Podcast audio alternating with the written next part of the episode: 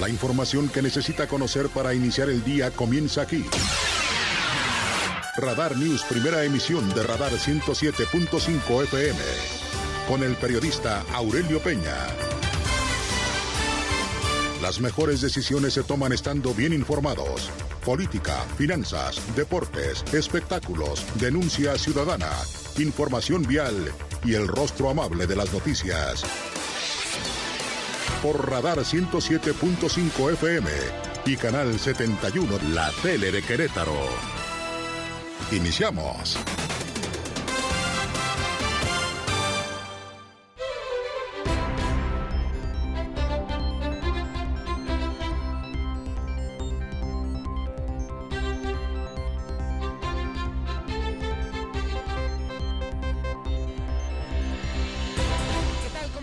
Buenos días, gracias. Además, los saludo como siempre con muchísimo gusto. Son las 6 de la mañana en punto.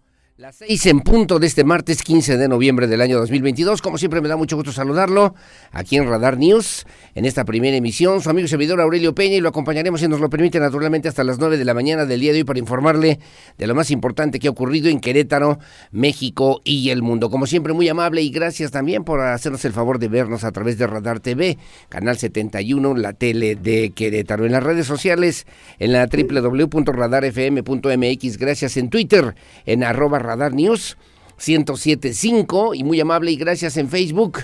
También por seguirnos, si nos quiere dar like, se lo vamos a agradecer.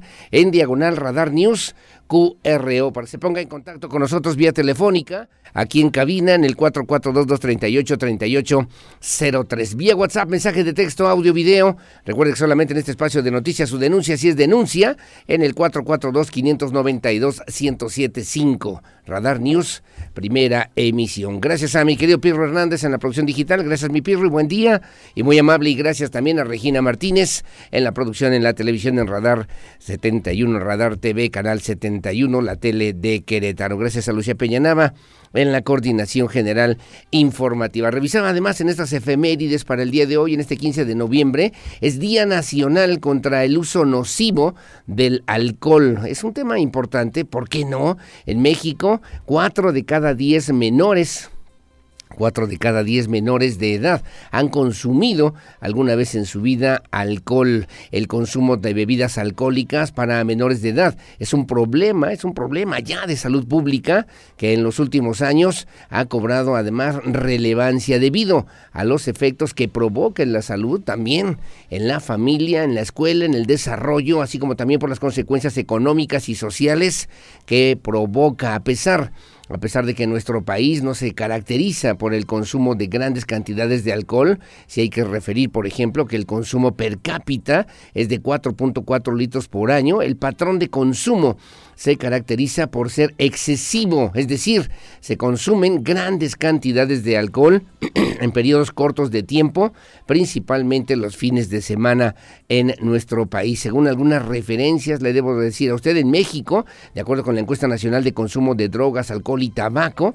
el 39.8% de los menores de edad, es decir, 4 de cada 10 han consumido alcohol alguna vez en su vida, 8.3%, es decir, casi uno de cada 10 han consumido cinco copas o más en el último mes y los datos también indican que el consumo en menores va en aumento, ya que eh, pues eh, le debo referir recientemente se ha considerado también se ha detectado el consumo excesivo en menores de edad que se ha incrementado de manera importante. Le debo referir también a usted que bueno, desde el 2018 se publicó en el Diario Oficial de la Federación el decreto por el cual se declara de manera oficial el 15 de noviembre de cada año como Día Nacional contra el uso nocivo de bebidas alcohólicas. Es importante reiterar que de acuerdo con la Ley General de Salud, en el artículo 185 bis, el uso nocivo del alcohol se refiere al consumo de bebidas alcohólicas por menores de edad, por mujeres embarazadas, por personas que van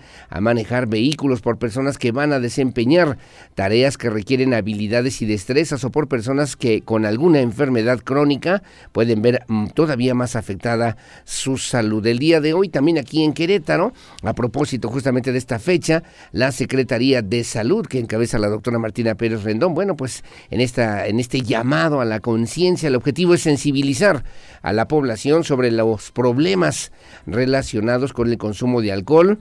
Y para este año el tema es el ABC del uso nocivo del alcohol, en el que también pues obviamente refieren situaciones importantes. Habrá actividades virtuales a través de la Secretaría de Salud desde el jueves, el próximo jueves 17 de noviembre a las 8 de la noche, una conferencia todo sobre el alcohol y luego el viernes 18 18 de noviembre a las 11 de la mañana, cáncer, cirrosis, envenenamiento y dependencia a propósito justamente pues de este tema importante. Le digo finalmente que la Secretaría de Salud aquí en Querétaro informó que a través del Consejo Estatal contra las Adicciones se ofrece ayuda gratuita a las personas que pues sientan un fuerte deseo de consumo de bebidas alcohólicas sin importar el día y la hora. Las consecuencias son muchas, hay que considerarlas y hay que tomarlas en cuenta porque también habrá que buscar una mejor manera de vivir. Solo tienen que llamar a la línea también, a la línea pues de atención en el 442 157 0536 Además,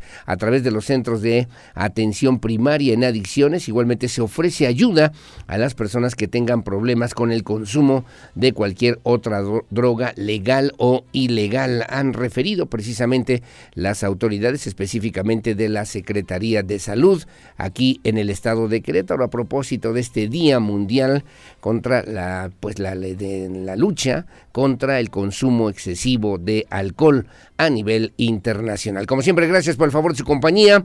Son las 6 de la mañana con 6 minutos. Bienvenidos, bienvenidas. Comenzamos y estas son las noticias. El resumen, Radar News. Del Estado, Mauricio Curi González, encabezó la entrega de más de 50 reconocimientos a empresas socialmente responsables. Ahí el gobernador Curi González celebró que las y los empresarios en el Estado de Querétaro se han sumado a esta clase de iniciativas, las cuales dijo incentivan también, trascienden de manera importante y además comprometió pues este esfuerzo que sin lugar a dudas es importante y significativo para mantener el Estado de Derecho, así como también para fortalecer la seguridad y brindar las herramientas necesarias necesarias para que sigan llegando las inversiones a Querétaro. Refirió también y de esta forma la presidenta del Consejo de Administración de la Fundación Roberto Ruiz Obregón, María Guadalupe Ruiz Rubio, recordó que tras dos años de pandemia por COVID-19, bueno, pues esta es la primera, es la primera entrega que se realiza de forma presencial. Aseguró que además se trata de una forma pues de honrar, de reconocer el trabajo, el esfuerzo hecho a lo largo también de este tiempo en beneficio de las y los colaboradores, además también de sus familias. Exhortó, exhortó a la sociedad, a empresarios y gobiernos a trabajar de manera conjunta por el bien, por el bien del Estado. Ahí también estuvo el, el, presidente municipal de Querétaro, Luis Nava Guerrero, obviamente, pues en este distintivo que resulta también importante, sin lugar a dudas, para el desarrollo, el desarrollo de Querétaro. Es un compromiso que las empresas han asumido también con la sociedad queretana y obviamente perdóneme usted, y obviamente, pues bueno, pues esta es una relación responsable, la empresa socialmente responsable 2022, impulsado por la Fundación Roberto Ruiz Obregón y que sirve también como un reconocimiento al compromiso de los empresarios para lograr cambios que impacten sin duda alguna y de manera favorable en la comunidad, en compañía también, pues obviamente de representantes del sector empresarial en Querétaro. Felicitó, felicitó el alcalde Luis Nava a todas las empresas que recibieron este premio por su trabajo y responsabilidad social frente a la ciudadanía. Reconoció, por cierto, a la Fundación Roberto Ruiz Obregón por promover estos valores profundamente queretanos entre el sector empresarial aquí en el estado de Querétaro. Un tema sin lugar a dudas importante que se vuelve trascendente por lo que significa justamente esta responsabilidad social de crecer, de invertir, de producir, de generar empleos, siempre con una visión clara y puntual de lo que significa justamente esta responsabilidad social frente a los compromisos, al desarrollo que también se debe apuntar y anotar aquí en el estado de Querétaro. Gracias, las seis de la mañana con nueve minutos.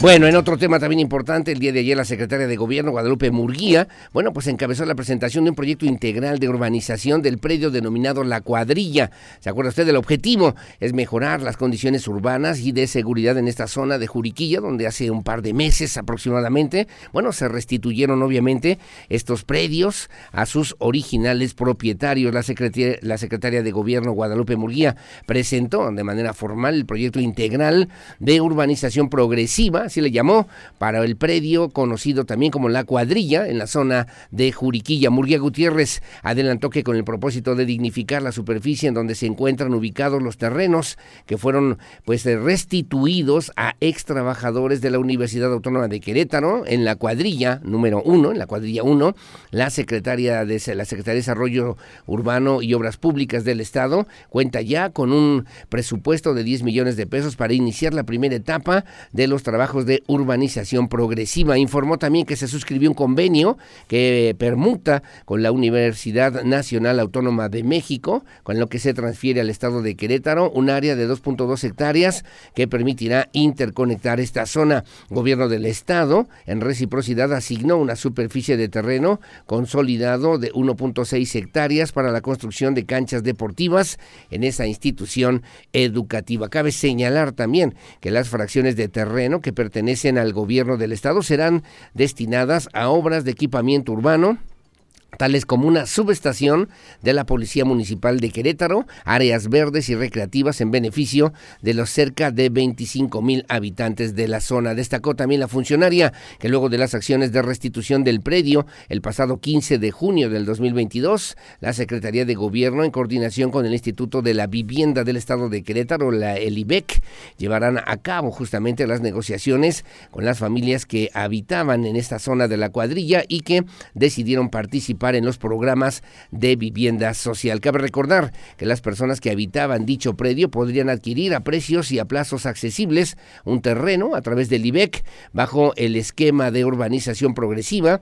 Hasta el momento se han colocado ya a 30 familias en la colonia Libertadores en el municipio del Marqués con un valor de 65 mil pesos y con un plazo de pago de tres años. De la misma forma, durante la prestación, el presidente municipal de la presentación, el presidente municipal de Querétaro, Luis Nava, también anunció la construcción de esta subestación de la Policía Municipal, una superficie de más de 8 mil metros cuadrados, en donde se podrá contar con policías, con policías para dar respuesta inmediata a las necesidades y urgencias en esta zona, ya que será, estará situada en un punto estratégico para el desarrollo de Querétaro. Y con ello, pues presentar este proyecto para eh, justamente lograr estos esquemas en favor, en beneficio de lo que hoy por hoy tiene que ver con este desarrollo integral de la sociedad queretana, reiteró tanto la secretaria Guadalupe Murguía Gutiérrez, secretaria de Gobierno, como también el alcalde de Querétaro, Luis Nava Guerrero.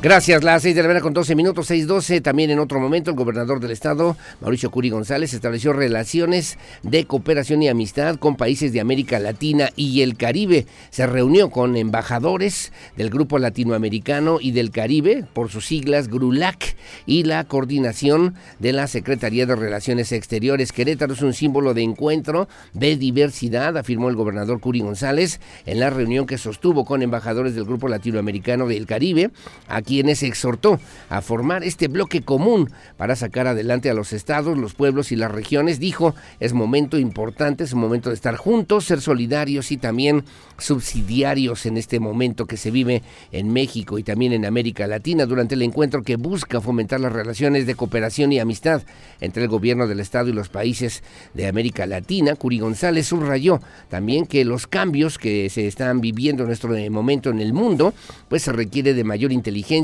adaptación, lo que debe hacerse también de manera conjunta ante la diversidad, pues la diversidad, dijo, de pensamientos está con, eh, genera también competitividad y por ello, apuntó, se le debe apostar a la tecnología, al desarrollo y también a la innovación. Así lo dijo el gobernador del estado, Mauricio Curí González.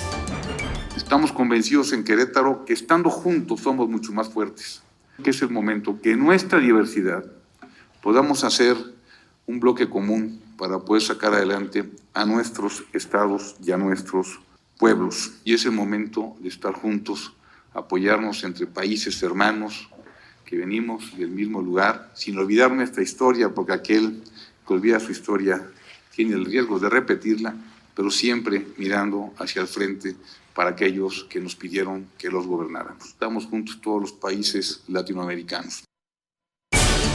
Bueno, déjeme referirle también que de este grupo latinoamericano y del Caribe, el grupo que reúne a los embajadores de América Latina y el Caribe acreditados ante el gobierno de México.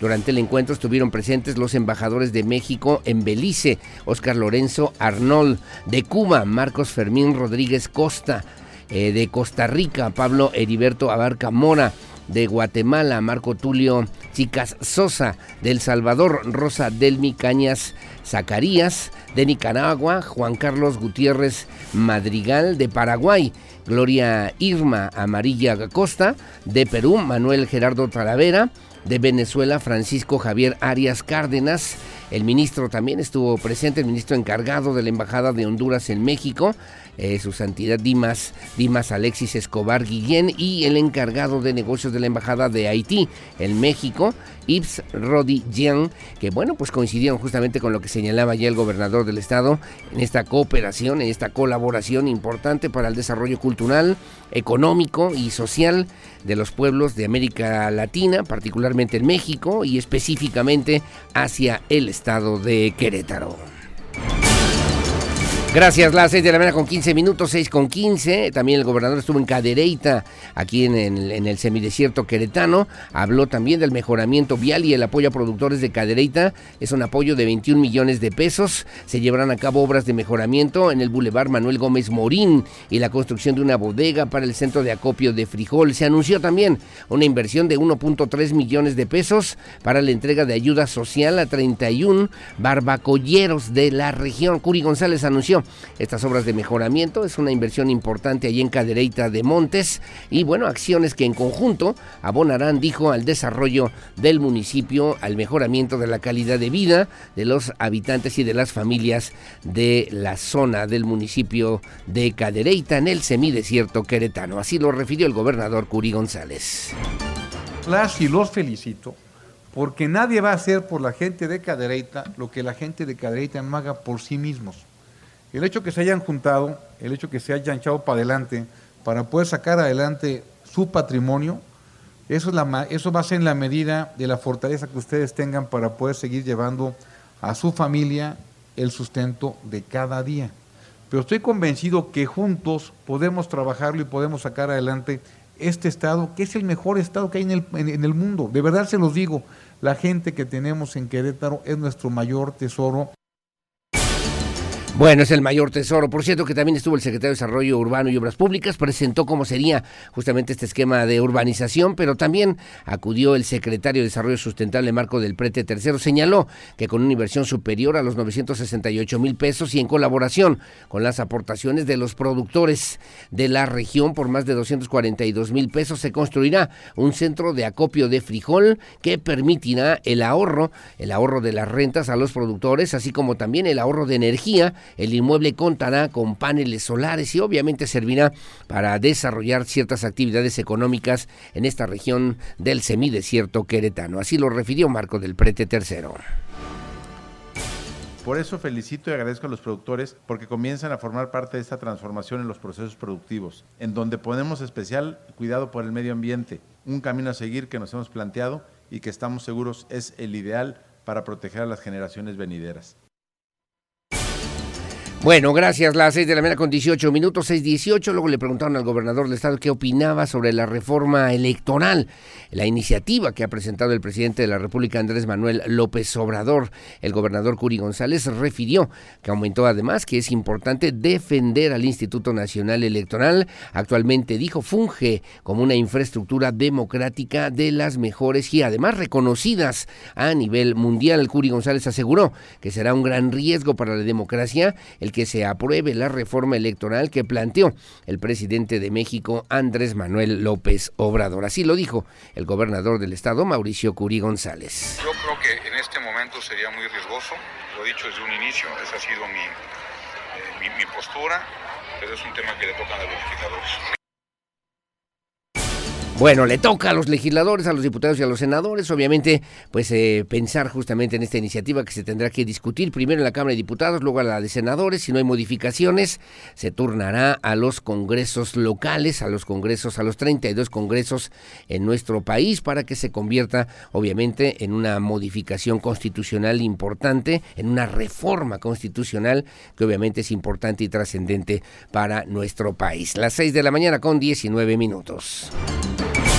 Bueno, vamos al municipio del Marqués, en La Cañada se presentó justamente, presentaron el festival Mi Pueblo, Mi Pueblo La Cañada. Es un evento en favor de la restauración de la parroquia de San Pedro que se llevará a cabo los próximos días 19 y 20 de noviembre. Habrá cultura, tradiciones y costumbres del lugar. Los habitantes de aquella zona, de aquella demarcación, allí en el Marqués, encabezados por don José, don José Altamirano López, presentaron el festival Mi Pueblo La Cañada que se realizará los días 19 y 20 de noviembre. Están invitados, obviamente, la sociedad queretana a poder participar. Es un evento que se realizará desde las 12 hasta las 9 de la noche. En la, eh, se expondrá además la riqueza cultural, artística, también gastronómica de la Cañada, denominado también como la mayor tradición histórica en todo el estado de Querétaro. Esto con la finalidad de hacer conciencia, recaudar también fondos, así lo presentaron para la restauración del templo de San Pedro, que eh, pues presenta un deterioro ya en su estructura. Don José Altamirano señaló que en estos días los visitantes al festival podrán disfrutar de la cultura, tradiciones y costumbres del lugar a través de la gastronomía con platillos típicos, nieve, mole, enchiladas, entre muchas otras ofertas gastronómicas típicas de la comida mexicana. De la misma manera, se presentarán talentos y expresiones artísticas de los artesanos oriundos de este lugar, danzantes, estudiantina infantil, bandas de rock, exponentes también del juego de pelota, siendo el pueblo de La Cañada donde justamente se retomó esta práctica ancestral que ya ha dado reconocimiento a nivel a nivel nacional. Así lo refirió don José Altamirano, justamente organizador de pues esta, esta convocatoria para eh, pues llevar a cabo este festival Mi Pueblo, La Cañada. Comentarles que este evento es un evento con causa, ya que en esta ocasión estaremos recaudando fondos para la restauración es urgente para nosotros como pueblo, que visitantes que estamos ahí, que visitamos la, iglesia, es urgente la restauración del Templo San Pedro de, la Cañada, que actualmente presenta un deterioro en, su estructura, que de no atenderse eh, nos preocupa como habitantes que en su momento pueda colapsar. Bueno, gracias. Las 6 de la mañana con 21 minutos, 6.21 en Información Nacional. El Senado no avalará la reforma electoral que incursione en regresiones, dijo el senador y además coordinador parlamentario de Morena en el Senado de la República, Ricardo Monreal. Es importante escuchar y hacer consensos, no imponer precisó también el legislador federal, anunció que el Senado estudiará minuciosamente el proyecto de reforma electoral para no avalar algo que incursione en regresiones ni conquistas ciudadanas, escuchando y consensando, no imponiendo en conferencia de prensa. El presidente de la Junta de Coordinación Política del Senado la República informó que se reunió con el secretario de Gobernación, Adán Augusto López, donde además abordaron el tema de la reforma electoral propuesta por el presidente Andrés Manuel López Obrador. Así lo dijo, así lo señaló en esta conferencia de prensa el senador Ricardo Monreal. hacer las cosas bien es escuchar. Hacer las cosas bien es precisamente hacerlas bien. Escuchando y consensando, no imponiendo y no incursionando en regresiones eh, o conquistas ciudadanas lo que sea para bien del país, de la transparencia y de la democracia, es lo que haremos. Por eso les garantizo que vamos a hacer bien las cosas. Bueno, pues ahí está también esto que incluso ha hecho mucho ruido entre las esferas del gobierno federal a propósito del posicionamiento pues del coordinador, del coordinador de senadores de Morena y que pues obviamente pues tiene una presencia importante y significativa desde el punto de vista político. Bueno, vamos a ver qué pasa. Son las 6 de la mañana con 23 minutos de esto y mucho más aquí en Radar News, en esta primera emisión, como siempre muy amable por el favor de su compañía, como siempre gracias en este espacio de noticias que transmitimos en vivo y en directo desde esta noble, histórica, próspera, colonial, barroca, generosa, hospitalaria, humanitaria, honorable, pacífica, competitiva y siempre limpia, ciudad de Santiago de Querétaro, corazón de la República Mexicana. Buenos días, Querétaro.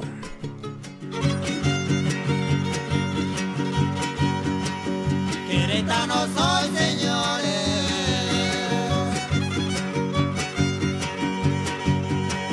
Y le atoro las macanas.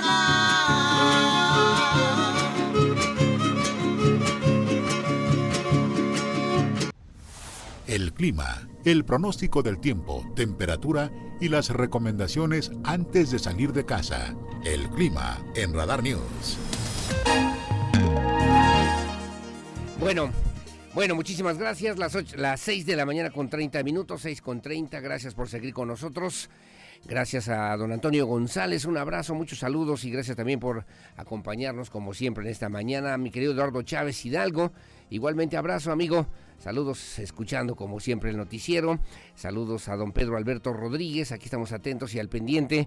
Ojalá, ojalá como, como que vayan bien las cosas ahí con su hija y también como todos los días para toda la familia. Muchos saludos, gracias. Que tengan buen día y gracias también a mi querido Felipe Rojas que nos hace el favor de sintonizarnos. Bueno, ¿cómo estará el clima para el día de hoy en esta mitad, bueno, en este mitad de mes 15 de noviembre, día de la luz, como le decimos ahí los godines, ya saben, ¿no? Bueno, pues eh, para el día de hoy ligeramente nublado, estoy viendo para, por lo menos hacia la zona sur del estado de Querétaro, mire usted ahí en Amealco, con una mínima de 7, una máxima de 22 grados ligeramente nublado, sin probabilidad de lluvias. Igualmente San Juan del Río 1127 hacia Huimilpan, hacia Huimilpan también con una mínima de 5 y una máxima de 23. En el Pedro Escobedo 1026, en la zona metropolitana de Querétaro, en Corregidora 1028 y en Querétaro, en Querétaro 1028 también. eh, 10 la mínima, 28 grados la máxima, con algo de solecito al mediodía. Un poquito más intensa la nubosidad, pero sin probabilidad de lluvias hacia el municipio del Marqués. La mínima 10, la máxima 26. Igualmente hacia Colón.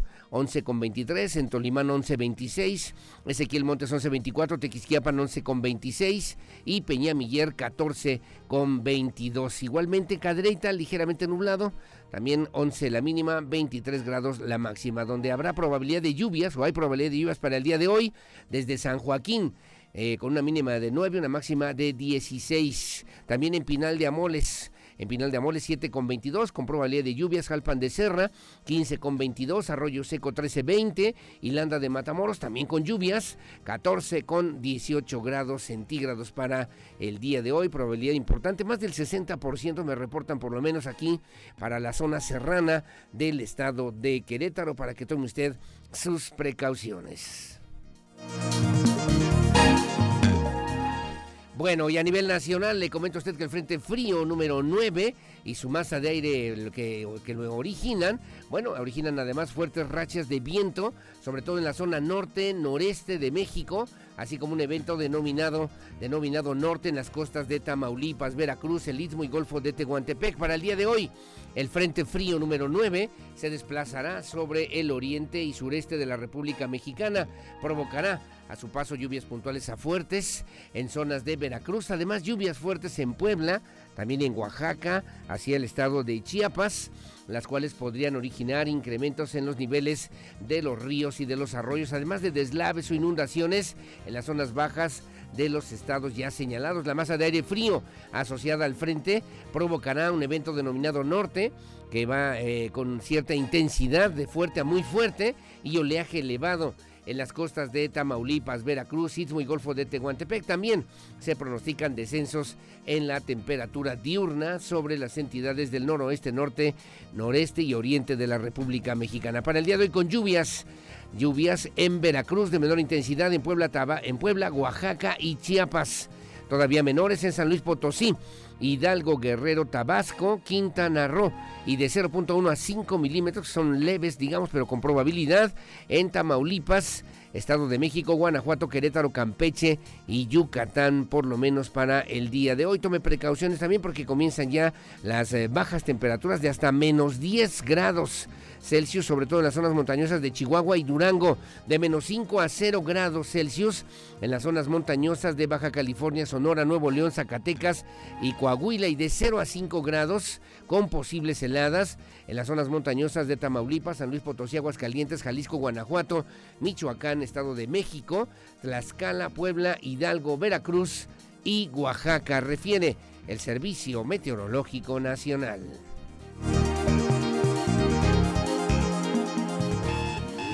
Información policíaca. Radar News.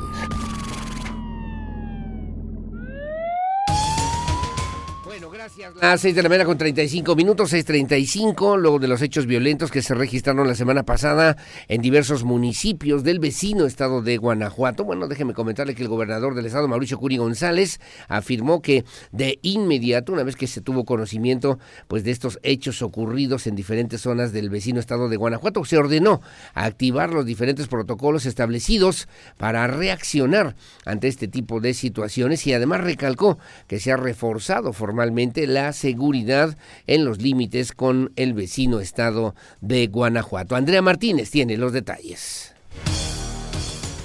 El gobernador del estado, Mauricio Curi González, recalcó que se ha reforzado la seguridad en los límites de Querétaro con Guanajuato, esto luego de los hechos de violencia que se registraron la semana pasada en diversos municipios del vecino estado. De esta manera afirmó que de inmediato se ordenó activar los protocolos establecidos para reaccionar ante este tipo de situaciones. Incluso muchos de los policías estatales que se encontraban colaborando en 5 de febrero fueron enviados a los límites de la entidad. Inmediatamente se activaron todo lo que se tiene los protocolos para poder blindar las fronteras, inclusive muchos de los policías estatales que teníamos el 5 de febrero los pasamos a la zona, a, la, zona con, con Guanajuato y, y es un tema de todos los días.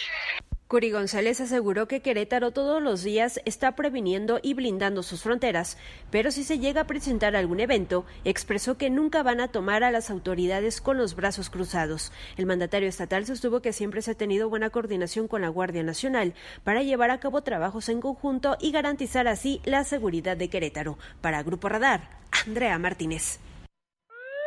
Bye. Bueno, gracias, gracias a Andrea Martínez. También le comento a usted que, bueno, pues en, el tema elementos eh, caninos de la Secretaría de Seguridad Pública Municipal en Corregidora culminaron la labor de servir y de proteger a la ciudadanía en aquella demarcación. Otorgaron reconocimientos también a 21 elementos por eficiencia y uno más por 20 años de servicio. Roberto Sosa Pichardo, presidente municipal de Corregidora, encabezó justamente esta ceremonia de jubilación de dos ejemplares caninos Hulk y Moon, que fueron integrantes del grupo especializado K9 de la Secretaría de Seguridad Pública Municipal de Corregidora. Reconoció, por cierto, el apoyo, el apoyo que ambos elementos caninos representaron en las acciones que la corporación lleva a cabo para servir y garantizar la tranquilidad de la ciudadanía. Igualmente agradeció a los oficiales que estuvieron a cargo de los caninos por adoptarlos como compañeros, ahora también en su vida personal. Por su parte, Caroline Lanestosa Oropesa y la secretaria de Seguridad Pública Municipal en Corregidora, subrayó que esta ceremonia es justamente para reconocer la destreza, la capacidad y sumarse al trabajo, vincularse también, como lo que tiene que ver justamente con esta realidad que se vive en Corregidora, profesionales de la seguridad comprometidos y capaces de dar la vida por su binomio y también por su municipio, compañeros y amigos fieles e incondicionales en la labor de proteger y servir a la ciudadanía allá en Corregidora. Le debo comentar también que, pues durante el evento en el que se rindieron honores al Ávaro Patrio, el alcalde entregó reconocimientos a los 21 policías por su destacada labor y eficiencia, así como también otro más, otro reconocimiento más por 20 años de servicio para los vecinos, familias, habitantes del municipio de Corregidora. Bueno, muy amable, gracias. Eh, antes de otra cosa, le comento también a usted que una fue detenido, posible interviniente también en la muerte. Se dio a conocer a través de los medios de comunicación luego de que el padre de familia de esta jovencita, de Florencia Natalie, hiciera señalamientos importantes que, pues obviamente, tuvo que reaccionar la Fiscalía General del Estado de Querétaro. El acceso a la justicia, pues eh, le debo referir, debe estar abierto para todos los ciudadanos de Querétaro. Este señor, este joven, se le imputan los delitos de homicidio culposo en contra y contra el respeto a los muertos, resultado también de una investigación, de una investigación exhaustiva entre fiscales, policías de investigación y peritos, se logró establecer la posible intervención de Moisés N en los hechos donde perdió la vida Florencia Natalie. Actualmente el imputado se encuentra vinculado a proceso y en prisión preventiva justificada por los delitos de homicidio culposo contra contra eh, también el respeto a los muertos. Le comento también a usted que a las 6 eh, de la mañana eh, del 17 de octubre de este año se iniciaron se inició la carpeta de investigación correspondiente por la no localización de la joven. A la 1.30 horas fue notificado por personal de la Policía Municipal el hallazgo de su cuerpo en la comunidad de Lagunillas, en el municipio de Huimilpan, donde además en ese momento se inició con las investigaciones con total apego a los protocolos de investigación con perspectiva de género y su relación con un accidente automovilístico en la zona, en la misma zona. Al llegar al lugar, peritos en criminalística procesaron la escena, fijaron los indicios y eh, los trasladaron a los distintos laboratorios en materia pericial para su análisis científico. El cuerpo de la mujer fue trasladado al servicio médico forense. Resultado de la necrocirugía se determinó como causa de muerte, hemorragia aguda secundaria a politraumatismo, lesiones coincidentes a las provocadas en un hecho de tránsito. Sin embargo, cabe señalar que el resultado del análisis de otros indicios permitió conocer la existencia de la alteración del lugar de los hechos, derivado de que el cuerpo fue posicionado en el lugar del hallazgo y retirado de su posición original dentro del vehículo accidentado. También le comento a usted que el trabajo exhaustivo e interdisciplinario del personal de la Fiscalía General del Estado de Querétaro obtuvo datos de pruebas suficientes para que una juez de control obsequiara una orden de aprehensión por la posible intervención del imputado en los delitos de homicidio culposo y contra el respeto a los muertos y contra las normas de inhumación y exhumación. Una vez que se logró su detención, se realizó la audiencia inicial en la que se le vinculó a proceso por los delitos ya mencionados. Además, se le impuso prisión preventiva justificada y un plazo de dos meses para la investigación complementaria, según informó la Fiscalía General del Estado de Querétaro. Bueno, muy amable, gracias. Son las 6 de la mañana con 42 minutos, 6.42. Gracias por seguir con nosotros aquí en Radar News en esta primera emisión. Hacemos una pausa, hacemos una pausa, regresamos enseguida con más. Como siempre, muy amable, gracias a Leti Sainz que nos hace el favor también de sintonizarnos. Muchos saludos y gracias, como siempre, a don Higinio Domínguez, allá en Corregidora. Don Víctor Landgrave, igualmente muchas gracias y buenos días. Además también a Jorge Navarro, a Samuel Jiménez, que nos hacen favor de sintonizarnos. Hacemos una pausa, regreso con lo que se publica hoy en la prensa nacional y también en la prensa queretana. Pausa y volvemos. Estas son las efemérides del 15 de noviembre. El 15 de noviembre de 1969 se realiza una manifestación en Washington, D.C., con más de medio millón de asistentes que se conocerá como la Marcha contra la Muerte, para protestar pacíficamente contra la Guerra de Vietnam. El 15 de noviembre de 1988, la Unión Soviética envía al espacio y pone en órbita su transbordador espacial Buran. Será el único viaje que realizará. En 1995, la UNESCO proclama el Día Mundial del Libro y de los Derechos de Autor. Para el año 2001 sale al mercado la Xbox, la primera videoconsola producida por la compañía Microsoft, trayendo así una serie de cambios para la industria tecnológica. El 15 de noviembre de 1917, el submarino de la Armada Argentina Ara San Juan desaparece en el mar argentino, con 44 personas a bordo, de los cuales 43 eran hombres y una mujer. Para Grupo Radar, Adrián Hernández. Para estar al día, necesitas saber qué pasa en México. Estas son las notas más importantes de los periódicos nacionales en Radar News. Gracias, las 6 de la mañana con 47 minutos, que se publica hoy en la prensa nacional y también en la prensa queretana. Comenzamos con el periódico Reforma. Dice hoy a ocho columnas, tras la marcha, rechaza PRI Reforma. Dice, también cierran filas en la oposición para defender el órgano electoral. Un día después de la multitudinaria marcha en la Ciudad de México en defensa del Instituto Nacional Electoral y del pluralismo democrático, al parecer al PRI no le quedó de otra y prometió ayer que votará en contra de la reforma del presidente Andrés Manuel López Obrador. Y luego dice también un líder zigzagueante en medio de las investigaciones por su riqueza, el presidente y diputado del PRI cambió de opinión sobre la militarización. Ahora ahora promete defender al Instituto Nacional Electoral. ¿Usted le cree? Dicen también, bueno, dice también Aerotianguis, a ver cómo está. Es un Aerotianguis en, en el aeropuerto Felipe Ángeles, en el aeropuerto internacional Felipe Ángeles, batalla para tener pasajeros, pero abrió sus puertas a los comerciantes. El fin de semana fue sede de la Feria de la Mezclilla de Nextlalpan. Ante, dice también, antes ha sido escenario de funciones de lucha libre y también de conciertos. Dice, hoy el Reforma duplica el SAT, deudas difíciles de cobrar. El Servicio de Administración Tributaria, el SAT, tiene un billón 179 mil millones de pesos que considera poco probables de recuperar. Se trata de una cifra que creció 111% respecto a la registrada al inicio de la actual administración federal, señala. Y luego también en este recuadro fue un striptease de conservadores, dice el presidente de la República, Andrés Manuel López Obrador al igual que hizo previo a la marcha de defensa en defensa del INE, ayer el presidente Andrés Manuel López Obrador descalificó con insultos la manifestación ciudadana del domingo. Aseguró que la marcha fue como un striptease del conservadurismo en el que los sectores que están en contra de su gobierno quedaron quedaron expuestos, lo dice. Y luego también demanda la Comisión Nacional de los Derechos Humanos a INE en la Corte.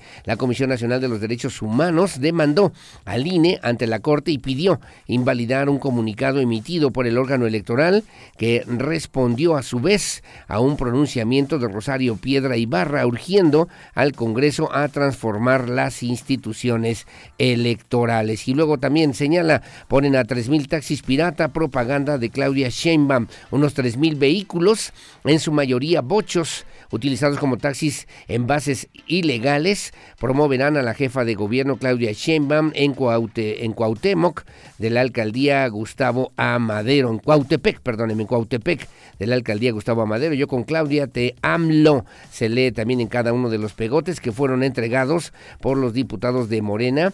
Eh, dice también Janecario Lozano a los vehículos de las organizaciones de Plaza Hidalgo, el cual lidera, dice también en esta mañana, en esta portada, el periódico Reforma a nivel nacional. En el Universal, el gran diario de México, dice ocho columnas, la oposición reta a Andrés Manuel López Obrador a votar ya la reforma electoral. PAN, PRD y Movimiento Ciudadano en Cámara de Diputados aseguran que van en contra de la iniciativa. Alejandro Moreno descarta primor.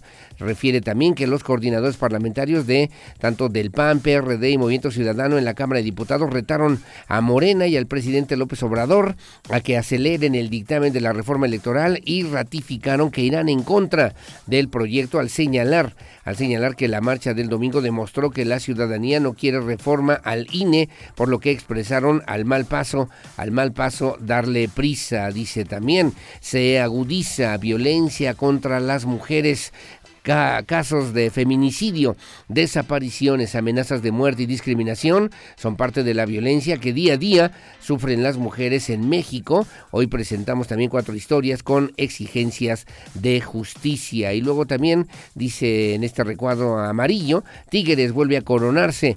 Las felinas norteñas derrotaron al América con facilidad también, dice, para proclamarse campeonas de la Liga MX femenil por quinta vez en la historia, dice también en esta información. Joe Biden y Xi Jinping acercan posturas en Brasil. La reunión de los presidentes Joe Biden y Xi Jinping en Bali ha sido oportunidad más clara para Estados Unidos y China para acercar posturas y revitalizar relaciones diplomáticas, dice, dice a El Universal el internacionalista Diego Jiménez. Publica hoy el periódico El Universal, el gran diario de México. En el Milenio Diario comparten menchos y chapos proveedores para drogas sintéticas.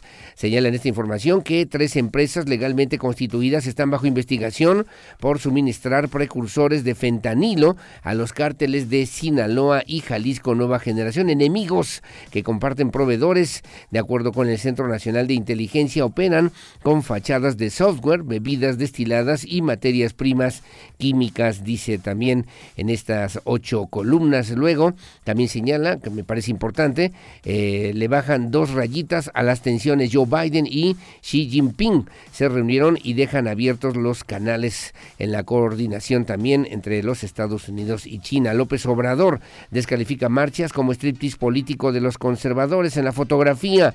Eh, dice G20, Marcelo Ebrard eh, con Fernández y Macron en Bali. Dice también los presidentes de Argentina, Alberto Fernández, y de Francia, Emmanuel Macron, flanquearon al secretario de Relaciones Exteriores de México, Marcelo Ebrard, mientras escuchaban o mientras escuchan a jóvenes indonesios que ejecutan música de su tierra en Bali, sede de la cumbre del grupo de los 20. Refiere también en esta fotografía en esta fotografía el periódico Milenio Diario. Gracias. En Excelsior rápidamente dice Senado no apoyará regresión electoral. El Poder Legislativo debe escuchar las voces que se han manifestado en contra de la reforma en la materia, consideró el líder de la bancada de Morena, Ricardo Monreal. Y luego también señala sonidos de hermandad para eh, Will y Am eh, Tabo, los integrantes de Black Eyed Peas. La amistad que han forjado durante años y la diversión al hacer música es lo que los mantiene vigentes señala también en otra información, alertan por carga ilegal de combustible. En el país operan fuera de la regulación 30 mil puntos de almacenamiento para autoconsumo y descartan una guerra fría. En su primera reunión como jefes de Estado, los presidentes de China, Xi Jinping, y de Estados Unidos, Joe Biden, prometieron que trabajarán juntos para mantener el orden mundial. En una reunión de tres horas en Bali, Indonesia, por la cumbre de los países del G20, los mandatarios dialogaron sobre temas como la soberanía de Taiwán. Lo que publica hoy el periódico Excelsior, el periódico de la vida nacional. El análisis de la información más importante de los diarios queretanos, a continuación en Radar News. Gracias, las seis de la mañana con 55 minutos que se publica hoy en el periódico diario de Querétaro que dije mi amigo Mario León Leiva. Bueno, dice a ocho columnas, justamente un tema importante. Dice, soy gente capacitada y entrenada, dice, dice el secretario de Relaciones Exteriores Marcelo Ebrar, Luis Carriles y Xochitl Bárcenas. En entrevista responde así a la pregunta de por qué los mexicanos deberían votar por él. Respeto, altura de miras y claridad. Es el mensaje de Marcelo Ebrar a sus rivales políticos de Morena, principalmente dedicado a Claudia Sheinbaum, señalada como la corcholata favorita del presidente Andrés Manuel López Obrador. En entrevista niega una y otra vez que esté decidida la candidatura de Sheinbaum desde el Palacio Nacional y que vaya a declinar por ella. Si es por encuestas, como propone Morena, él va ganando, dice el canciller Marcelo Ebrar Casaubón, que obviamente pues quiere ser presidente de México. Van por van los 26 eh, por la pobreza. Gerardo Martino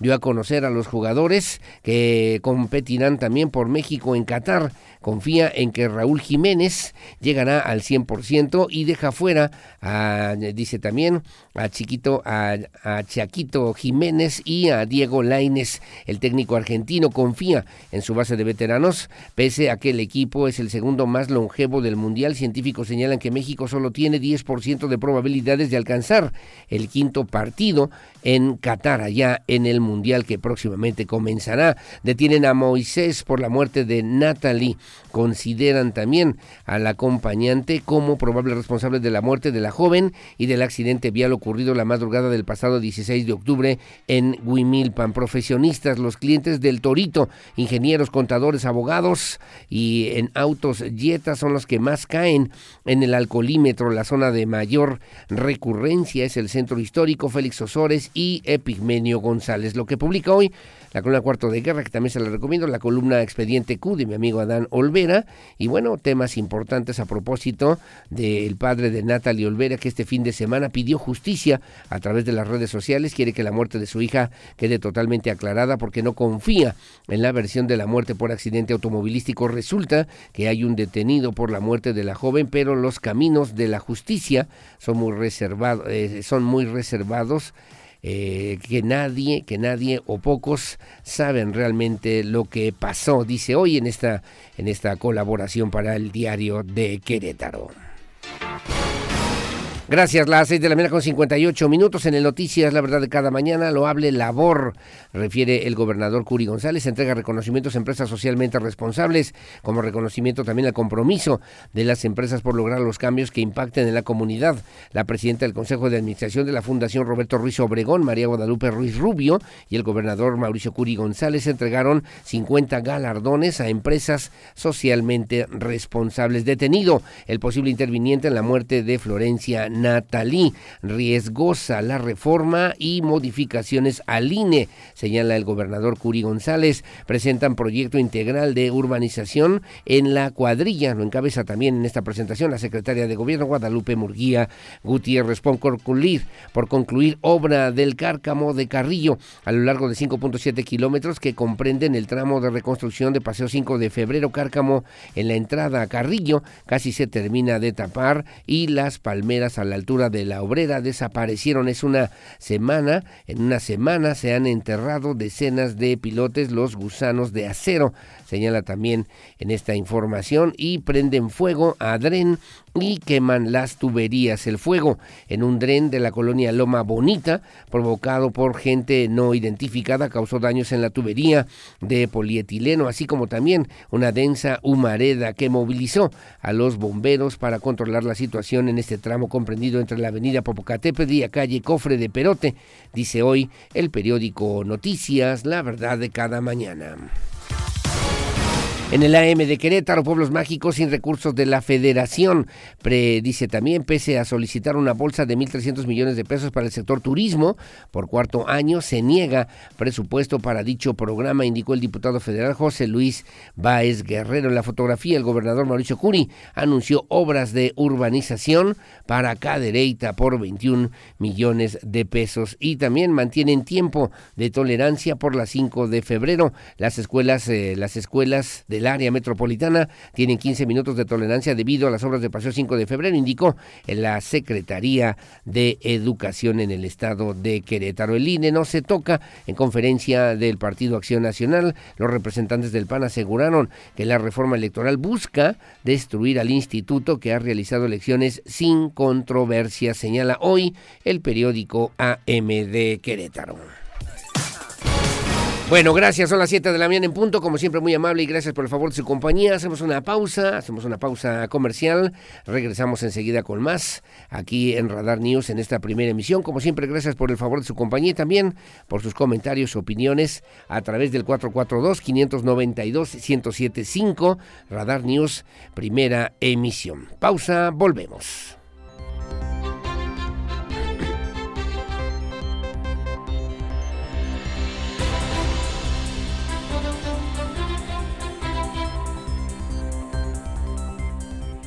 Información local. Radar News. Gracias, las 7 de la mañana con 8 minutos, 7 con 8. Gracias. Vamos a platicar el día de hoy, a lo largo de este espacio informativo, con el diputado Ricardo Astudillo, a propósito también de una iniciativa importante que tiene que ver con el cuidado y atención al medio ambiente desde la perspectiva del Código Ambiental. También a las 8 de la mañana con Celina Ochoa en lo que significa justamente una propuesta de la economía circular para que también usted nos haga favor de acompañarnos. Mientras le comento a usted que el secretario, el secretario de movilidad en el municipio de Querétaro, Rodrigo Vega Maestre, bueno, pues dio a conocer, ahí es un tema, mire, póngale atención para que vea nada más de qué se trata, pues dice que desde que se dio a conocer el inicio de las obras de Paseo 5 de febrero, se han aplicado 433 multas o infracciones por motivos como omitir indicaciones de oficiales de movilidad, hablar por teléfono al conducir, hacer uso de lugares con señalética restrictiva y también porque pues eh, vehículos estacionados sobre la acera o la guarnición amarilla que no han respetado las indicaciones por lo menos de tránsito en esta zona de paseo 5 de febrero. Alejandro Payán tiene los detalles. Desde el inicio de los trabajos de Paseo 5 de febrero, la Secretaría de Movilidad de la capital ha aplicado un total de 433 infracciones, ya sea en avenida o en las inmediaciones por motivos como omitir indicaciones de oficiales de movilidad, hablar por teléfono al conducir, hacer uso de lugares con señalética restrictiva y vehículos estacionados sobre la acera o alguna guarnición amarilla, explicó el secretario de Movilidad en la capital, Rodrigo Vega Maestre. Estamos haciendo un operativo de motociclistas aplicando el reglamento, eh, sobre todo a las motos que infringen el reglamento, porque como bien sabemos, el, el, tamaño de una motocicleta, que es mucho menor a la de un vehículo, pues a veces en la desesperación, pues caen en, cruzar por algún camellón, subirse a la banqueta, eh, venir entre los automóviles cuando estos se encuentran circulando. Entonces estamos aplicando un, un, eh, un dispositivo para camiones, motocicletas y eh, también recibimos algunas quejas de vehículos trailers estacionados en la zona de Felipe de, Carrillo, eh, también en la zona industrial, que hacen tiempo en lo que le reciben la mercancía de todas las empresas y están estacionados o estorbando. Entonces también desde hace, desde esta semana empezamos ese, ese, ese, ese trabajo de estar todos los días alrededor de la obra, peinando también la zona para encontrar a estos vehículos que se encuentran estacionados a veces en doble fila a veces interrumpiendo algún, algún carril de, circulación, sobre todo trailers que van, que van a la zona industrial. Durante la primera etapa de la obra se aplicaron 362 infracciones y en la segunda etapa, ya con el cierre de carriles centrales, se han aplicado 71 multas. Indicó que también se está aplicando un reglamento con motociclistas, ya que muchos se van metiendo entre vehículos en marcha o incluso cruzan por algún camellón o se suben a la banqueta. Para Grupo Radar, Alejandro Payán. Bueno, muy amable, gracias Alejandro Pañán. También me están comentando ciclistas, gracias a mis amigos que nos hacen favor de sintonizarnos. Muchos saludos a mi querido Leonardo Favela. También para los ciclistas que utilizan, obviamente, la bicicleta para ir a trabajar, no solamente para hacer ejercicio, sino también para ir a trabajar. Se vuelve muy peligrosa entre los autos también que van circulando por el lado derecho. Eh, ojalá que haya apoyo también, apoyo vial para los ciclistas y trabajadores que van a la chamba. Ojalá también nos puedan considerar y que puedan controlar obviamente pues estas, eh, esta forma también en lo que se refiere justamente a estas obras y que también les den oportunidad para los ciclistas porque está complicado, está muy complicado. Gracias, paso el reporte, que tengan buen día, muchos saludos. Gracias, mi querido Leonardo Favela. Saludos a doña Geno Uribe, allá en el Mercado Hidalgo. Muchas gracias. Me comentan también, Aurelio, buen día. El señor Cuanalo pudiera aclarar por qué rayos Crobús no funciona como debe funcionar. Una cosa es el relajo por el que pasamos todos los días en lo que tiene que ver con la obra de 5 de febrero, pero creo ya nada tiene que ver con eso, con lo que hay camiones suficientes para cubrir todas las rutas que circulan por la ciudad de Querétaro. Estoy seguro que no soy el único que se queja de los retrasos en el paso de las rutas de, dice también, de este sistema de transporte público. De nada sirve que se implementen programas, proyectos y los camiones siguen pasando tarde y todos a todas horas llenos, saturados, literal, escupiendo gente que lo único que quiere como un servidor llegar al trabajo, a la escuela, a su casa y dice y no se no se no se piden perfecciones, solo que pongan los camiones suficientes para cubrir todas las rutas en serio.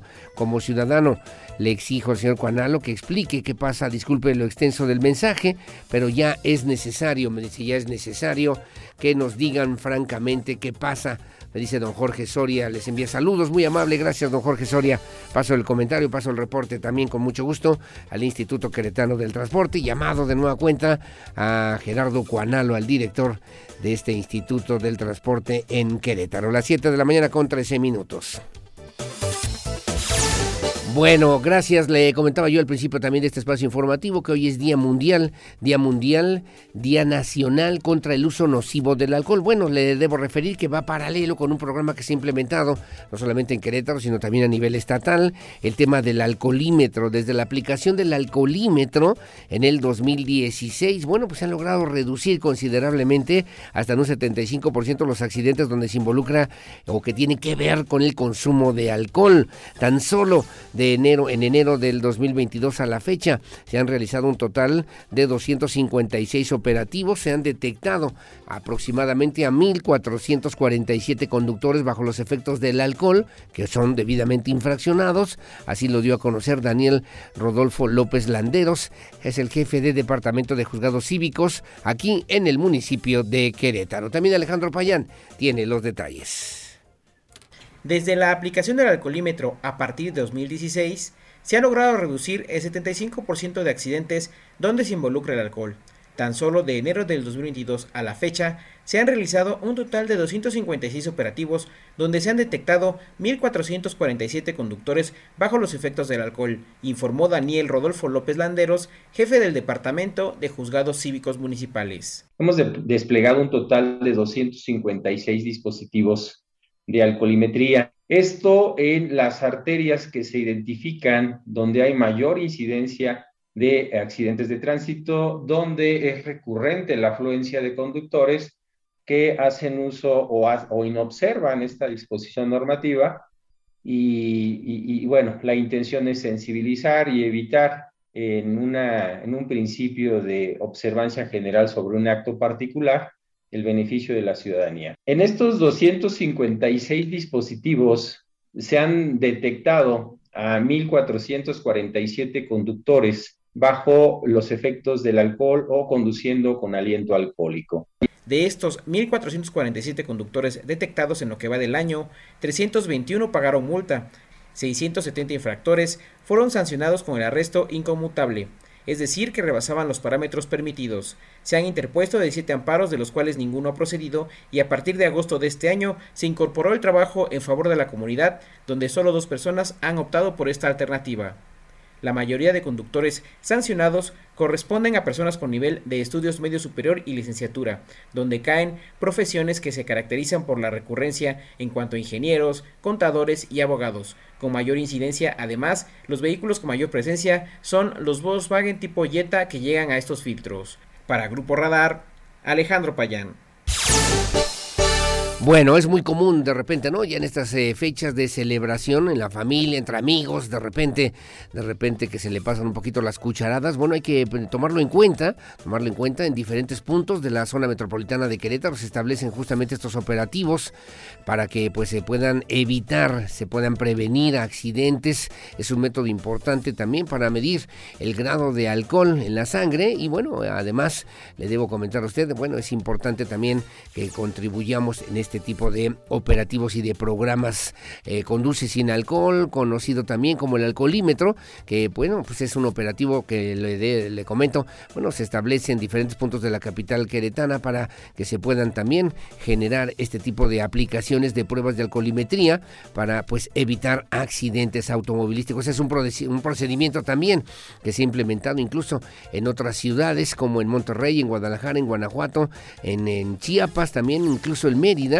y bueno, la idea, la idea es evitar también el consumo desmedido de alcohol. Una vez que llegan al torito, como decía bien mi compañero eh, Alejandro Payano, bueno, pues muchos de ellos, eh, profesionistas, mm, eh, pues particularmente, pues tienen que pagar esas multas o tienen que quedarse ahí dependiendo la multa que imponga el juez cívico municipal para que pues obviamente se pueda atender y cumplir con este programa que es un programa preventivo, que es un programa que llevan a cabo desde el 2006, 2016 las autoridades municipales aquí en Querétaro y que sirve, bueno, pues para que podamos tener una mayor responsabilidad a la hora de celebrar, a la hora de festejar, a la hora de los convivios y que evitemos no solamente caer en el torito que pasar el alcoholímetro, sino también pues tener conciencia de lo que obviamente tenemos que hacer para regresar en buen estado, en buen ánimo, en buenas condiciones a nuestras casas, a nuestra familia y evitar también a otras personas, porque a veces así ocurre, ¿no? a veces así ocurre, eh, pues accidentes gravísimos, lamentables, mortales muchas veces por la irresponsabilidad de consumir excesivamente alcohol y luego salir a conducir que no tienen, no, que no se llevan y que no tendrían que eh, pues relacionarse de ninguna manera. Bueno, las 7 de la mañana con 18 minutos. Le decía temprano en la mañana que el gobernador del estado Mauricio Curi González se reunió también con embajadores, embajadores, obviamente la Secretaría de Turismo, eh, Adriana Vega Vázquez Mellado informó también que los tres embajadores de Latinoamérica y el Caribe que estuvieron en el estado de Querétaro, bueno, pues sirvió para que pudieran intercambiar experiencias, ideas en materia de turismo. Entre los temas que destacan fue precisamente los temas de seguridad, el desarrollo de las tecnologías y también reconocieron la importante eh, pues limpieza que se guarda, que se vive por lo menos en el centro histórico de Querétaro. Andrea Martínez tiene los detalles. Trece embajadores de Latinoamérica y el Caribe visitaron el estado de Querétaro para intercambiar ideas y experiencias en materia de turismo, informó la secretaria de Turismo Estatal, Adriana Vega Vázquez Mellado. En ese sentido, precisó que la seguridad, la tecnología y la limpieza de la entidad fueron los temas que más destacaron los embajadores.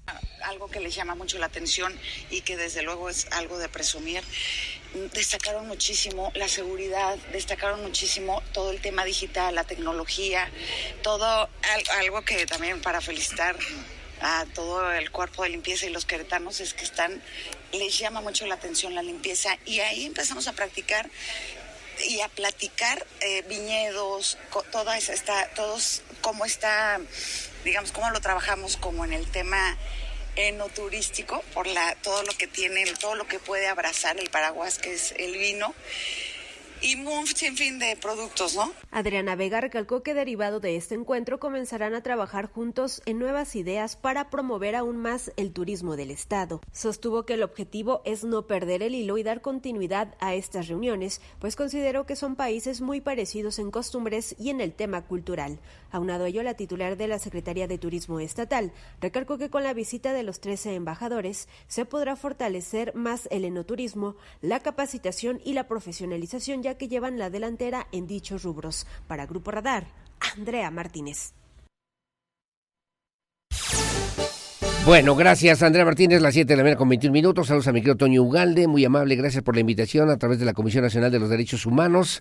Se llevarán a cabo talleres de asesoría a las empresas y defensoría de los derechos humanos. Las empresas y los derechos humanos hacia una cultura de la paz. El día de hoy, 15 de noviembre, en la Sala Magna, allí en Avenida Universidad 119 Poniente, en la colonia Centro Histórico de Querétaro de la Universidad de Londres. Gracias, mi querido Toño Ugalde. Hacemos un huequito por ahí, nos veremos un ratito con mucho gusto. Las 7.20 Hacemos una pausa, voy a los deportes, Víctor Monroy y mucho más aquí en Radar News en esta primera emisión. Pausa y volvemos.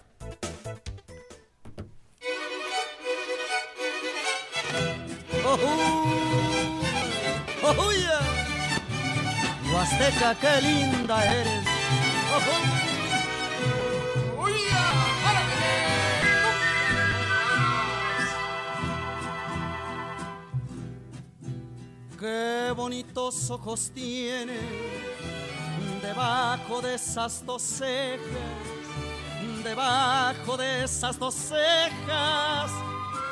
Qué bonitos ojos tiene. Ellos me quieren mirar. Gracias, eh, son las 7 con 34 de la mañana. Gracias, mi querido Víctor Monroy. ¿Qué le parece además esta interpretación? Obviamente, Miguel Aceves Mejía que pues eh, se le conoció en el ambiente artístico, imagínese usted nada más como el rey del falsete, que ahorita lo vamos a escuchar. Mire eso, escuche eso, mire, escuche eso.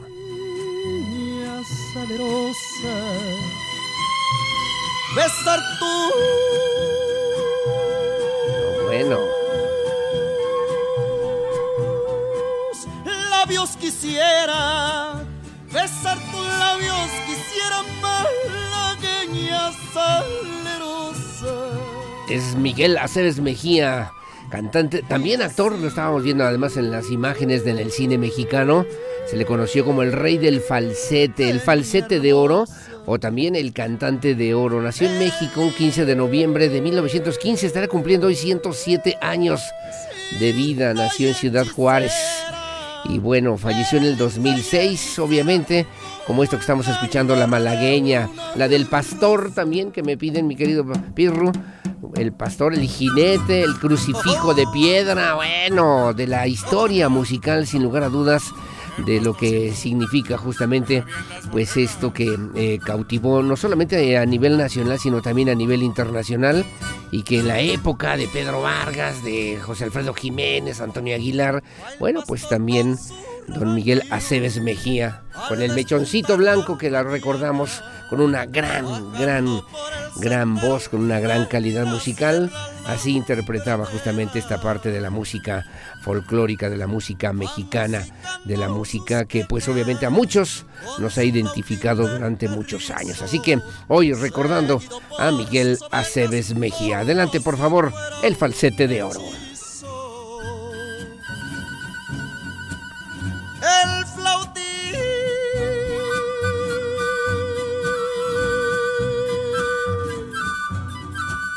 Del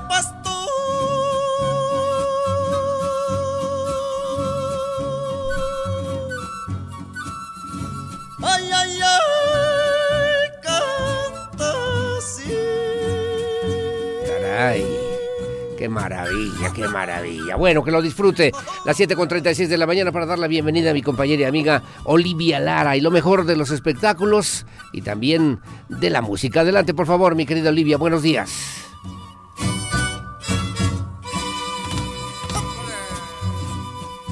El pastor ya va de vuelta, pues el sol se está ocultando.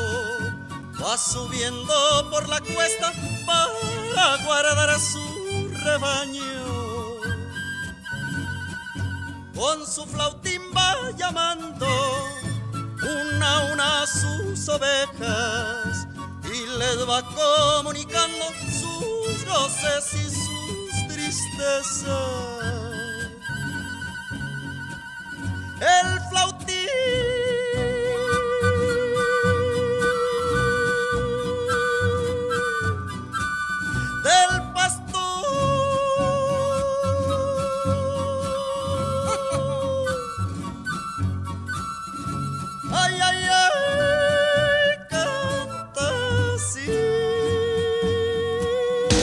Teatro, cine, conciertos. El show business en Querétaro en Radar News Entertainment. ¿Qué tal? Mi nombre es Olivia Lara y esta es la información de cultura y espectáculos.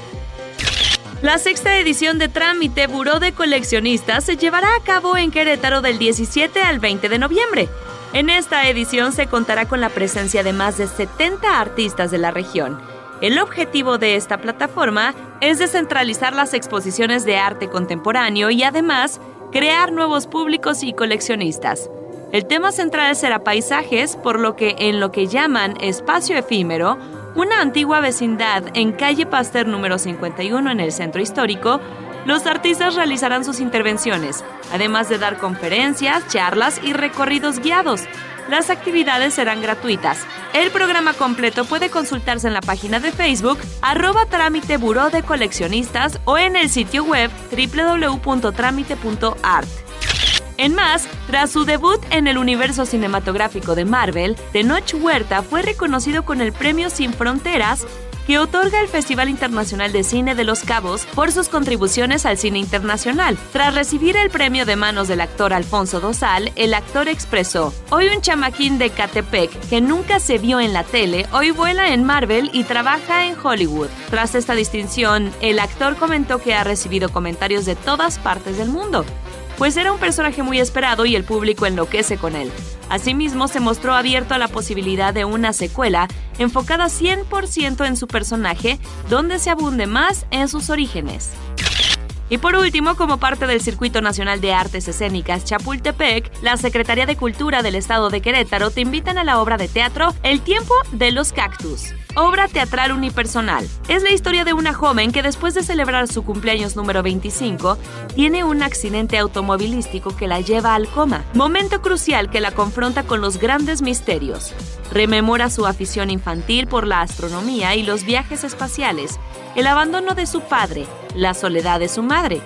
Se reconcilia con el dolor en un cuestionamiento sobre el paso del tiempo, el amor y el más allá. Su niña interior y un cactus que habla la acompañan en este viaje fuera de límites, donde el espectador reflexionará sobre la vida como un diminuto fragmento del universo que no obstante contiene el secreto de la plenitud. La cita es el jueves 24 y viernes 25 de noviembre a las 8.30 horas en la Gaviota Teatro ubicada en Régules número 5, Centro Querétaro, Querétaro. Para Grupo Radar, Olivia Lara. Las noticias como las quiere escuchar. Aurelio Peña en Radar News, primera emisión.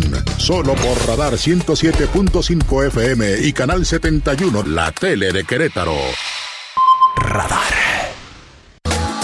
La voz de las queretanas y los queretanos es escuchada. Por eso el Poder Legislativo del Estado trabaja con responsabilidad y compromiso para aprobar leyes y reformas importantes que mejorarán nuestra vida.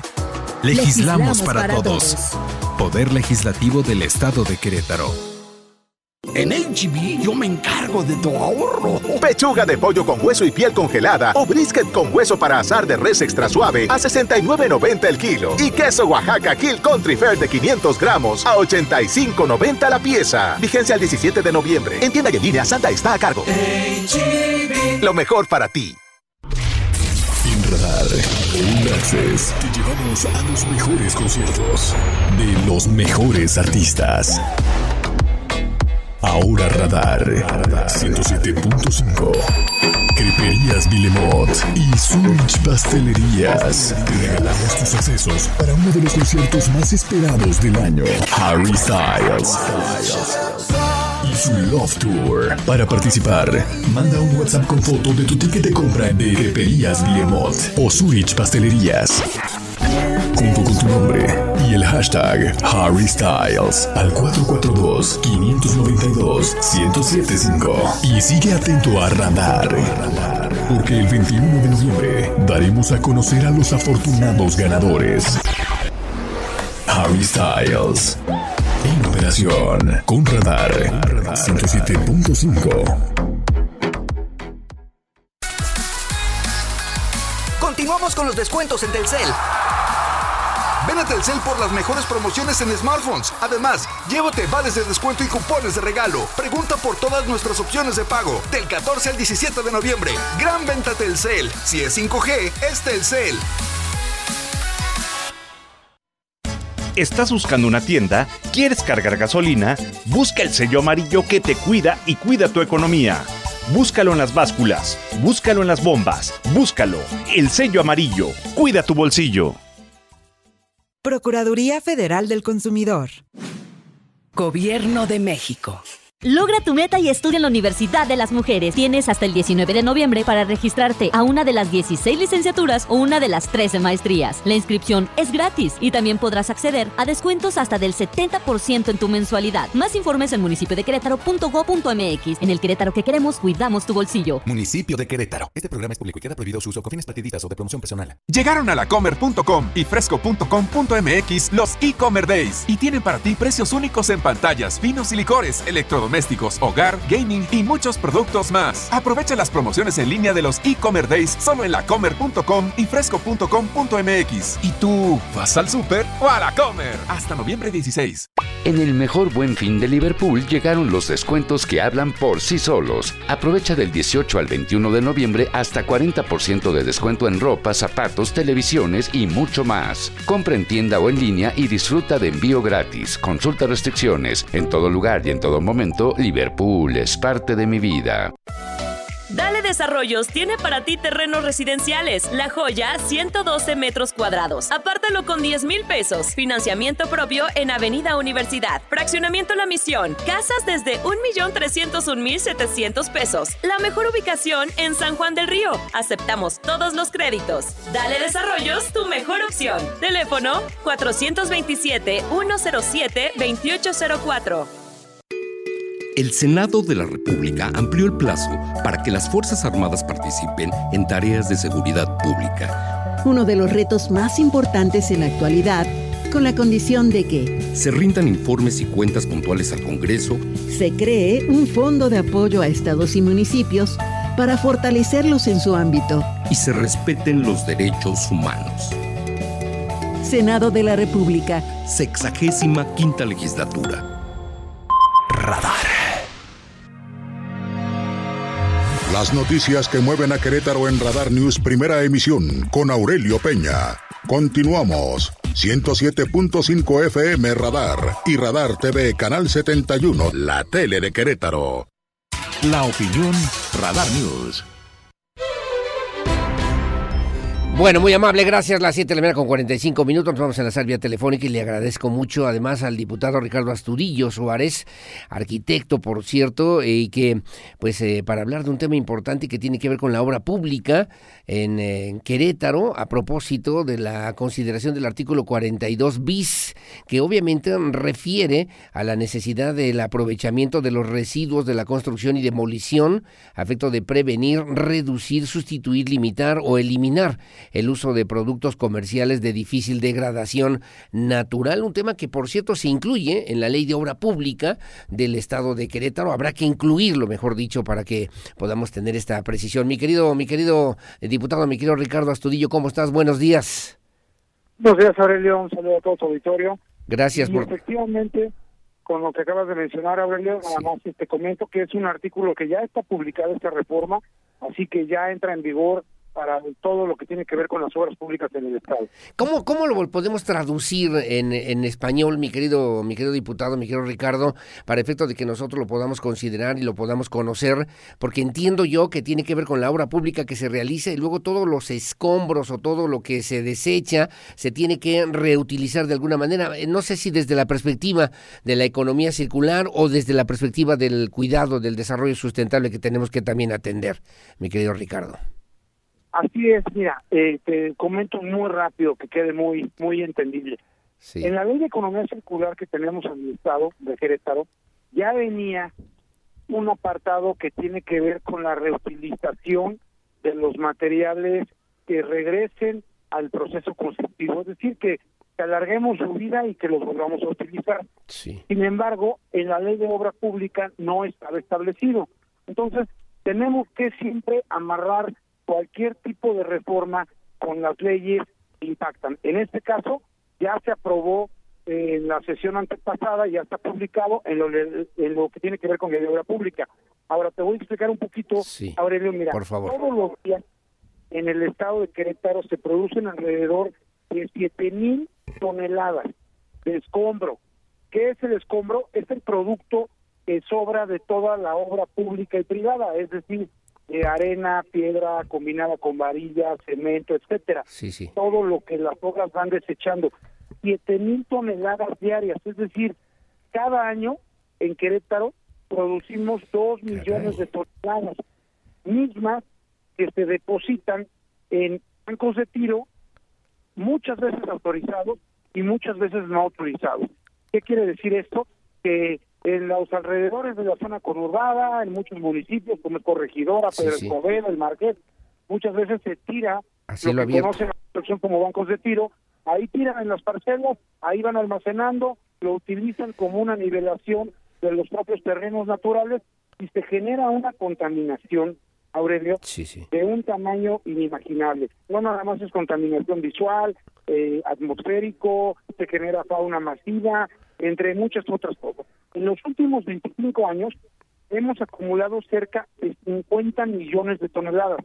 Un camión de voltón normal de los que vemos en la calle circular, de los Sí. pequeños, son 7 metros cúbicos, Sí. eh, y que son 7 toneladas. Imagínate lo que significan 2 millones de toneladas. Caray, caray, que, que obviamente implica la obligación, la responsabilidad de quienes se incorporan, digamos, en una obra pública, que tienen que acatar y que tienen que disponer, y que esto es un principio, un artículo, el 42 bis que ya referías, mi querido, mi querido diputado, que no se consideraba antes en la ley de obra pública, que estaba yo revisando justamente porque pasa del 42 al 43, y esta propuesta justamente que han logrado, que has logrado, pues implica la necesidad de poder reutilizar, de evitar esta contaminación que se genera por el escombro de repente en la obra pública y que ya es obligación de ley que se deban atender, como ya se está planteando por lo menos en esta ley de obra aquí en el estado de Querétaro, mi querido Ricardo.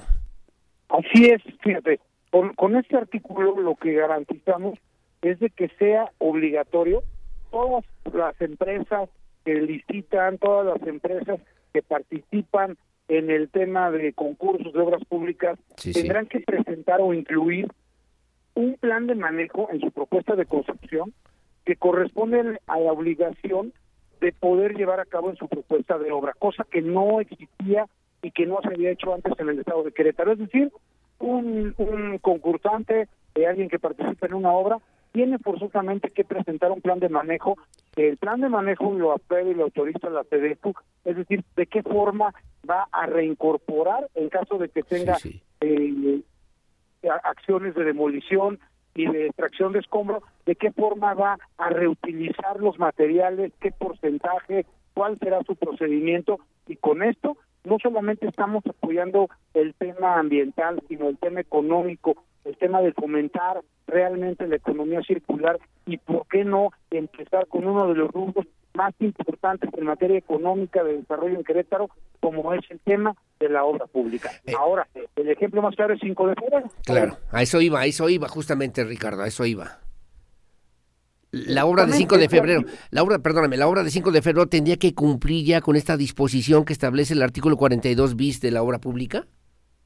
Por supuesto que sí, precisamente eh, en comisiones, los diputados que participamos en el tema de poder promoverlo, lo hicimos a marchas forzadas para que entrara. Hoy 5 de febrero, la empresa eh, que ganó el concurso en las diferentes etapas que se va a llevar a cabo, ya presentó eh, su plan de manejo, ahora nos queda dar eh, una vigilancia permanente de observación por parte de la ciudadanía, colegios, etcétera, que lleven a cabo este plan de manejo. Hay que recordar, Aurelio, que todos los materiales que se retiran de una obra, vamos a poner 5 de febrero, no son ni de la obra, perdón, ni de la empresa que ganó la licitación, ni de la empresa que se encarga de manejar este procedimiento, sino son de la ciudadanía, son materiales que ya pagamos todos.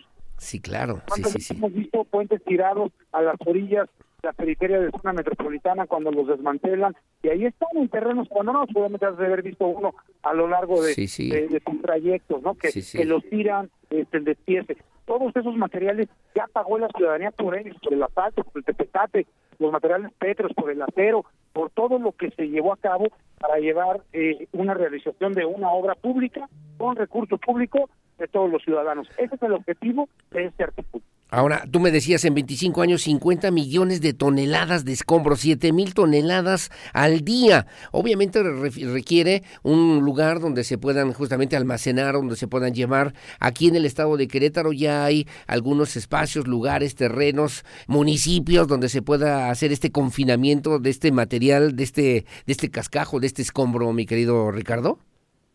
Así es, son los bancos de tiro que precisamente eso lo estamos regulando en el Código Ambiental, Aurelio. En la revisión integral ya estamos poniendo la eh, que sea obligatorio el tema de que todas las obras cuenten con un banco de tiro autorizado, porque ojo, muchas veces las obras enormes que vemos como, bueno, espectaculares, ¿no? Como el puente de Santa Bárbara, este, el, el- lo- lo- los, do- los dobles este, pasos, pasos suprimidos, etcétera, muchas veces eh, todo lo que retiran de material van y los depositan en bancos de tiro que no están regulados. Entonces ahí es donde se genera el problema que vamos a amarrar al Código Ambiental, que todas las obras que se lleven a cabo en el estado de Querétaro tengan también eh, acreditados los bancos de tiro para que puedan llevar a cabo este el retiro eh, en el caso de que no lo recuperen todo el porcentaje de Sí, material, que lo tengan que depositar en algún lado, bueno, pues que esté autorizado. ¿Qué quiere decir que esté autorizado?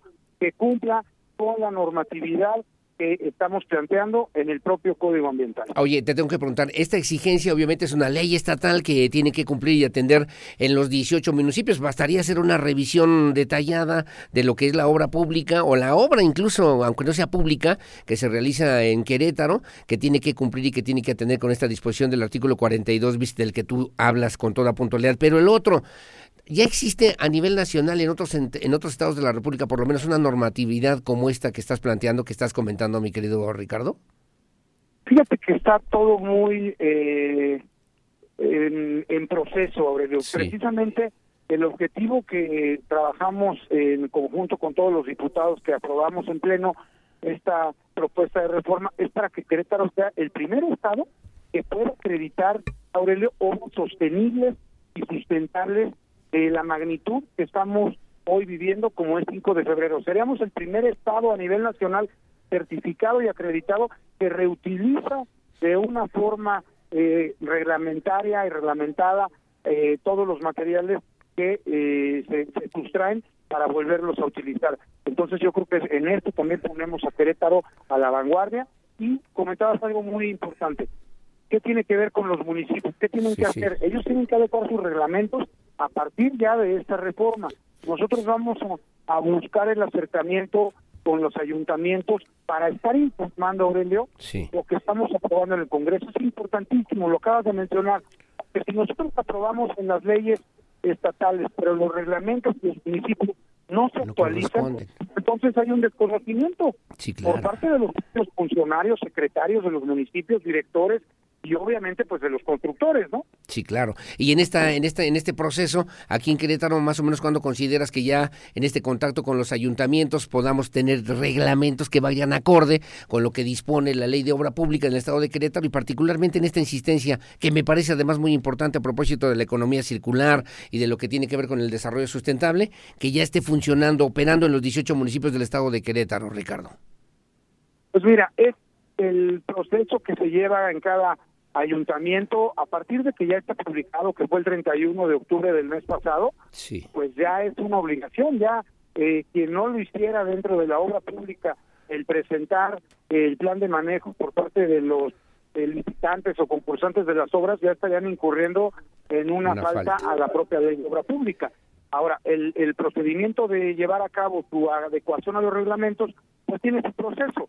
Yo calculo que deben de estar teniéndolos adecuados antes de que finalice el año, lo tienen que turnar a comisiones, lo tienen que subir a su propio este, Cabildo. pleno cabildo Sí, para sí. que lo aprueben, modifiquen, adecúen su reglamento y todos vayamos en la misma sintonía. En el tema de la obra eh, privada hay una norma técnica que está eh, trabajando la PDSU en la cual viene la especificación también de los porcentajes que se tendrían que ser tomados en cuenta para la reutilización de los materiales en caso de que hubiera demolición y regresarlos, lo más importante es esto, regresar los materiales al proceso constructivo, materiales que no podemos desperdiciar, no podemos terminar con los recursos naturales, que todo esto hablo de los materiales pétreos, es decir, todo lo que sale del subsuelo, que petate, arena, piedra, roca, eh, los derivados, asfalto, concretos, Sí, etcétera, sí, sí. para que los podamos reutilizar y le demos una extensión a la vida de todos estos recursos, aprovechándolos a favor de la economía y a favor del medio ambiente. Interesante porque además son recursos que ya pagamos o son eh, productos o materiales que ya se pagaron en algún momento para la realización de la obra pública y ahora habrá que reutilizarlos de otra forma, desde otra perspectiva, para cuidar también el medio ambiente. Mi querido diputado, mi querido arquitecto Ricardo Astudillo, te lo agradezco mucho. Atentos, artículo 42 bis. Me están preguntando dónde lo pueden considerar, dónde lo pueden también con eh, pues eh, ver, revisar para que lo puedan tomar en cuenta y que sea de la consulta de la ciudadanía. ¿Qué les podrías decir al respecto? Te vamos a estar informando, Aurelio, si me lo permites. Sí. Vamos a coordinar una visita por parte de la Comisión de Medio Ambiente y Cambio Climático a la hora 5 de febrero para poder observar el procedimiento que se está llevando a cabo con los materiales en el tema de poderlos reintegrar, que ya hay un plan de manejo, tienen que estar ahí ya separándolos, triturándolos, eh, preparándolos para volverlos a reincorporar.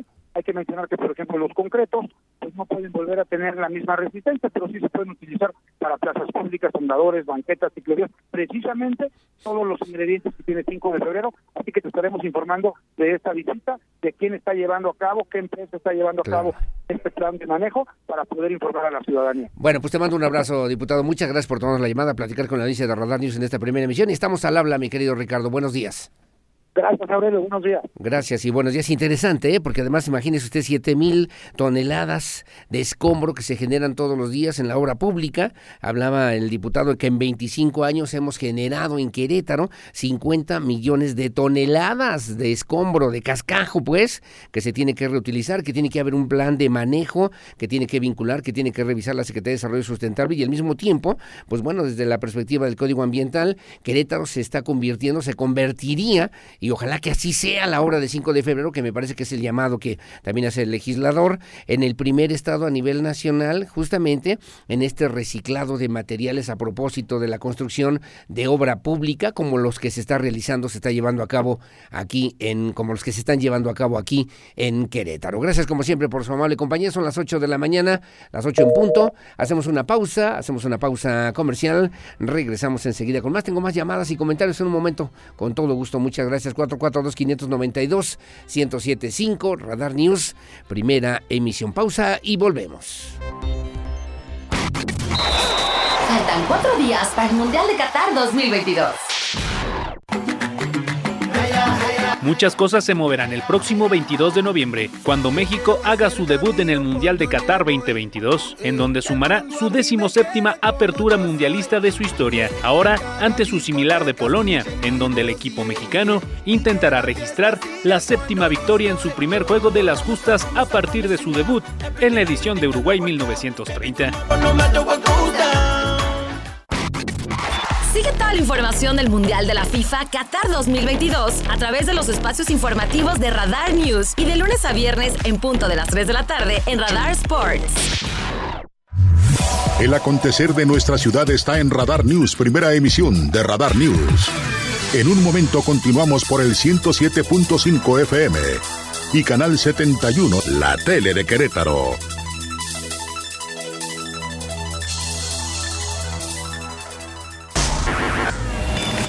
Desde Santiago de Querétaro, Querétaro, escuchas XHQRO. Radar 107.5 FM. Con 100.000 watts de potencia autorizada. Máxima potencia en radio. Estudios, oficinas y ventas. Prolongación tecnológico 950B, sexto piso, Querétaro, Querétaro. 107.5 FM. Grupo Radar y sus emisoras. Escúchanos en tu celular en la aplicación iHeartRadio. Radar, Radar, Radar, radio de nivel mundial.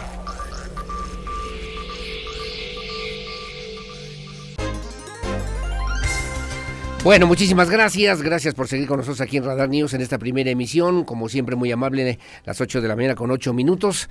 Hablamos hace unas, eh, unas semanas, mes, un mes medio más o menos, de lo que tiene que ver justamente con la propuesta de la, de la, del encuentro de moda ética y circular, que obviamente pues refiere no solamente a una cosmovisión de lo que significa hoy por hoy el entorno inmediato, socialmente hablando, desde la perspectiva de, pues, de la moda, de la moda, de la ropa, de la economía circular, del mercado, de lo que significa hoy por hoy justamente esta propuesta que va entretejiendo, que va construyendo, que va diseñando además y que lo ha hecho con mucho entusiasmo y con mucho cariño siempre, mi querida Celina Ochoa que nos acompaña el día de hoy. ¿Cómo estás Celina? Buenos días. Muy bien, gracias.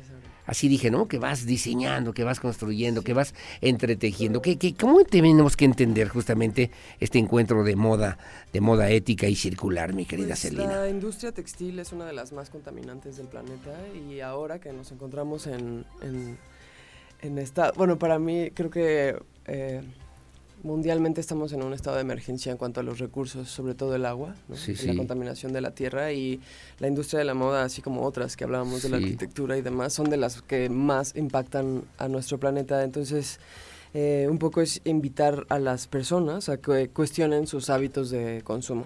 Sus hábitos de consumo, que le podemos dar vuelta, digamos, desde la perspectiva de la economía circular, mi querida. ¿Qué, qué, ¿Cómo es darle, cómo es revisar estas formas de consumo? ¿Qué tendríamos, por dónde tendríamos que empezar? Pues cuestionarnos de dónde viene nuestra ropa, a dónde va. ¿No? Un poco también ver si es la tendencia, si es lo que las redes sociales nos están diciendo que esto es lo que te tienes que poner. O sea, creo que ahí también ya hablamos de un tema de, de identidad, ¿no? Sí. Está como diseñada por factores externos. Al final la, la indumentaria o la ropa es una forma de expresión. O sea, hay Sí. gente que se siente como alejada del tema porque dicen, no, yo yo no tengo nada que ver con el diseño, ta, ta, ta, pero todos vestimos. O sea, es una, es una necesidad básica. Y esta necesidad básica está llegando a unos números en cuanto a contaminación demasiado, o sea, rojos. Sí, o sea, claro, sí, sí, sí. De preocupación, Sí. decía Celina, ¿no? Sí, hace poco estuve en Mérida con una amiga que está estudiando biología marina y me decía, si seguimos calentando el mar, ¿no? O sea, como humanos, como humanidad, nosotros no vamos a sobrevivir.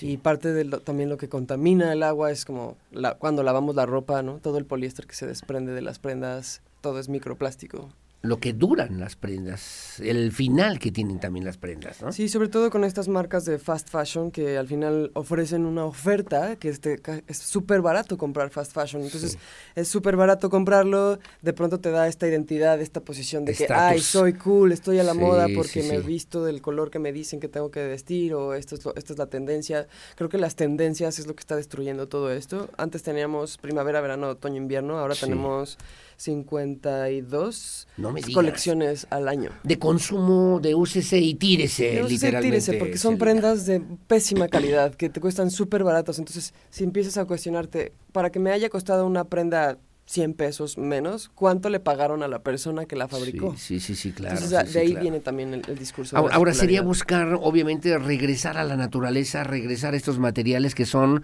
que son reciclables en buena medida. Sí, reciclables, compostables, ¿no? o sea, las fibras naturales. O sea, tenemos que volver al origen de esto. O sea, antes la ropa se heredaba, ¿no? Porque eran prendas que al final te duraban décadas y se, por eso existe aún lo vintage, ¿no? Sí, sí, sí, claro. Entonces, como volver a un, un poco a eso y también a preguntarte qué realmente necesitas. ¿Lo necesitas? O sea, necesitas comprar una chamarra, ¿no tienes más chamarras en tu closet? o sea, como todas estas cosas que al final es basura y tu dinero se está yendo. Cuando piensas en esta economía circular, en esta propuesta circular, estás pensando en la posibilidad de que podamos compartirlo de otra manera con alguien que realmente lo necesita ¿También? y no tirarlo necesariamente a la basura, perdóname la expresión. ¿no, sí, porque, o sea, Sí, para empezar no tenemos el hábito de separar la basura, que también me parece algo que...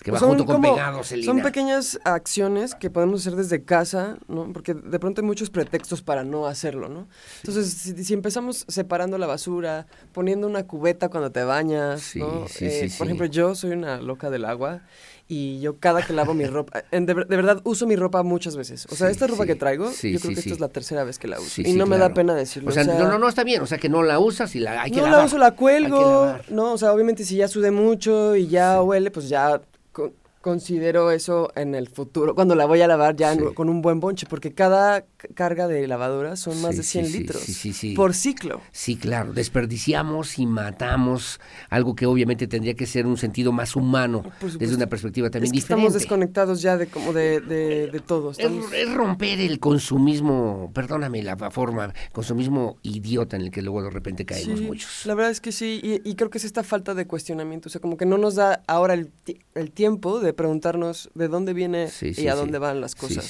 Todo.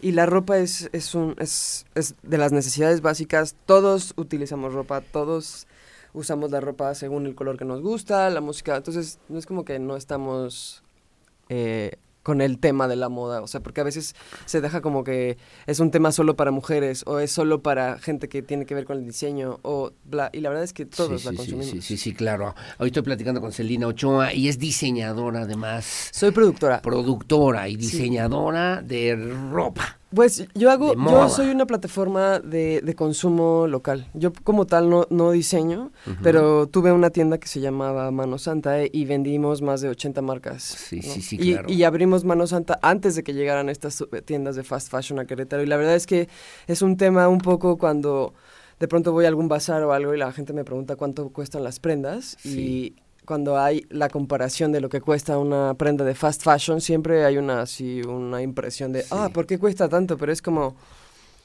las prendas, si tú consumes un local, si compras a un diseñador, a un amigo que está haciendo su propio proyecto, estás apoyando, pues la estás apoyando la economía local, eh, no son producciones en masa, entonces por eso, por eso cuesta un poco más, porque al final estás invirtiendo en una prenda que sus procesos de producción son mucho más amigables que los que tiene cualquier otra prenda de fast fashion, etcétera. Entonces la gente a veces dice, ay, es que está carísima, pero en realidad estás invirtiendo en una pieza que te va a durar toda la vida. ¿Qué deberíamos utilizar? ¿De qué tipo de materiales deberíamos también consumir? ¿Y cuáles no deberíamos hacerlo? Pues algodón, o sea, lo ideal sería consumir las, eh, los textiles naturales. Es una realidad que hoy día ser 100% sostenible o sustentable es imposible, ¿no? Porque incluso yo para venir aquí pues utilicé mi coche, o sea, me pude haber venido también en la bicicleta, sí, sí, claro. lo hice porque venía Sí, sí, sí, claro. y no encontré tanto tráfico de suerte. Pero la verdad es que tenemos, hay muchas cosas que podemos hacer que quizá cueste un poco más de tiempo o trabajo, pero el, el impacto es menor. O sea, la huella de carbono. Sí, sí, sí, claro. En lo que tendríamos que estar trabajando, no solamente los gobiernos, los gobiernos en cualquiera de sus órdenes, sino los ciudadanos, las organizaciones no gubernamentales, todos los días, Elina. Sí, consumir local. Sí, claro. O sea, y, y, y hay suficiente, todo lo tenemos a la mano. O sea, todo está en México. Todo lo que necesitamos en cuanto a ropa, por lo menos hablando Sí. de mi parte, es, está, tenemos hay una cantidad de, de de creatividad infinita en nuestro país claro, sí, y sí, también de textil, también tenemos textiles, ¿no? Pero Entonces, de pronto si no tenemos este alcance o esta posibilidad, hay también ropa de segunda mano. Entonces, también a la hora de escoger ropa de segunda mano, lo- a lo que los invito es a checar los textiles, o sea, de qué está hecho. Sí, que, que, que hagamos esa reflexión que tú hacías también al principio, justamente para poder pues eh, tener prendas que sean de un material que pueda ser reutilizable y que pueda ser reciclable y que pueda ser compostable. Que puede ser todo esto que mencionas y Ujú. que realmente necesitemos. Bueno, ¿dónde va a ser este encuentro de moda ética y circular? Va a ser el querida 3 y Celina? 4 de diciembre en Ujú. el Salón Salvaje de la compañía cervecera Hércules. Aquí en la Hércules. zona del municipio, en los límites de Querétaro y del Márquez. En, la, en, en- en Hércules y que puede usted además disfrutar. La entrada es libre, entiendo La yo. entrada es gratuita, vamos a tener algunos talleres que van a tener un costo porque va a haber eh, pues que comprar materiales como un taller de teñido natural Ok. o ecoprint que literal es prendas de textiles naturales y si y- y padre. te gustan las flores puedes padre. imprimirle las flores al, al textil. Es hermoso. Qué padre. Hablan pláticas, conferencias. Va a haber charlas. pláticas, va a haber pláticas de economía circular. Si tú quieres hacer una marca eh, sostenible, va a haber personas que nos van a compartir esta información. Entonces, la, la intención de EMBEC es acercar las soluciones y, y compartir información. Ahora, ¿se puede comprar y se puede vender ahí? Eh, si quieres tener un stand, nos puedes contactar directamente en el Instagram, que es arroba mx.mec Ajá. y te damos toda la información. La intención es hacer este, este, este encuentro por lo menos tres veces al año. 3 y 4 de diciembre, ¿en qué horarios, Celina? De 11 de la mañana a 7 de la noche. A 7. ¿Hay pasarela cuándo y a qué horas? En la pasarela estamos en ese proceso aún. Va a ser en la mañana el sábado. El sábado. El sábado entiendo que es el sábado 3 de Sábado diciembre. 3. Sábado 3. ¿Y vienen de toda la República? Vienen marcas de otras toda la partes? República. O sea, Eh, Cuando dices marcas no te entiendo. vienen proyectos. Viene, por ejemplo, una marca que se llama Sommer Romero, que ellas está- están en Tepos. Y esta chica lleva trabajando con comunidades de artistas or- originarios mucho tiempo.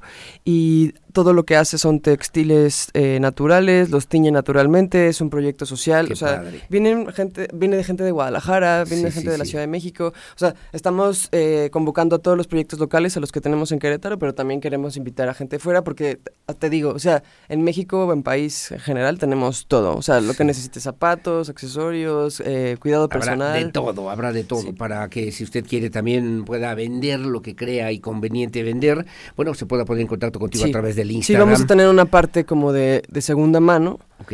eh, que no queremos, o sea, queremos también enfocarnos en los proyectos locales para dar también ese apoyo, porque hay gente que puede comprar segunda mano, que está buenísimo, hay gente que quiere invertir en una pieza, no sé, de algún diseñador, etcétera, pero la intención es el consumo local. Bueno, Salón Salvaje, ahí en la compañía cervecera de Hércules, se puede comer, la entrada es libre para Sí. la familia completa. Claro, o sea, ir a Hércules en general a la cervecera es toda una experiencia, es de mis lugares favoritos en Querétaro, entonces va a estar muy bello. sea, Nievecita y toda esa cosa. Qué padre. delicioso. Pues enhorabuena, te ha ido bien en Querétaro, ¿no? Digo, yo entiendo que tú estás aquí en Yo Querétaro, estás aquí en Querétaro, eres queretana, pero te ha ido muy bien además con Pues esta propuesta ha sido, es, circular, ¿o es, no? es picar piedra en una ciudad donde realmente es una ciudad industrial. O sea, como Sí. que no se habla mucho de moda en, en Querétaro en general. Hay varios proyectos que estamos ahí picando piedra y queriendo hacer cosas en Querétaro. Y la verdad que ahí va, pero generalmente sí siento que hay como una separación entre la moda y y como en la sociedad en general, ahora, acá en Querétaro, pero creo que es, es, es poco a poco, o sea, es poco a poco, pero en realidad es todos consumimos ropa, todos somos responsables de Sí, esto y lo que queremos es que tengamos mejores hábitos por el planeta. Vivimos en una lógica de consumo que de repente se vuelve interminable y que parece que nunca se va a terminar y que nos genera consumo de agua, contaminación ambiental y de repente hacer un alto en el camino nos ayuda a todos. Y pues va, va a beneficiar nuestra economía. y la econo- si tú consumes local, beneficias a, Sí, claro, loca- sí, sí, localmente. claro, sí, claro. Y pues tenemos todo, en realidad tenemos todo. No necesitaríamos ir a estas tiendas y- a comprar productos chinos. A o propósito gringos. del buen fin. ¿No? A propósito del buen fin. Bueno. Que no sé cuándo es el buen Es fin. este fin de semana. Ok, ok. Pues yo sugeriría ahorrar un poco de ese gasto que vas a hacer y hacer e ese buen invertir fin en el 3 y 4 de Invertir diciembre. en, en- en local, o si vas a utilizar el buen fin para algo, utilízalo con, con proyectos locales. Mi querida Celina Ochoa, como siempre mi cariño, mi admiración y como siempre aquí estamos a la orden. Que tengas buen día. espacio. 3, 4 de diciembre, ahí en el Salón Salvaje de la compañía cervecera de Hércules, para que usted tenga también una experiencia diferente y podamos ver otra forma distinta de vivir, sobre todo, de vestir y sobre todo también y además acompañar lo que tiene que ver con este desarrollo cultural, económico, industrial, pero también sustentable que nos obliga a todos en esta corresponsabilidad como ciudadanos a pues eh, a echarle la mano, echarle un vistazo a la economía circular. Así es. Gracias, mi querida Celina. Que tengas buenos días, muy amables. Son las 8 de la mañana con 21 minutos, opinión siempre la más importante. Hacemos una pausa, volvemos enseguida con más. Ahí viene el tlacuache cargando un tambache por todas las calles de la gran ciudad. El señor tlacuache compra cachivaches y para comprarlos suele pregonar botellas que vendan.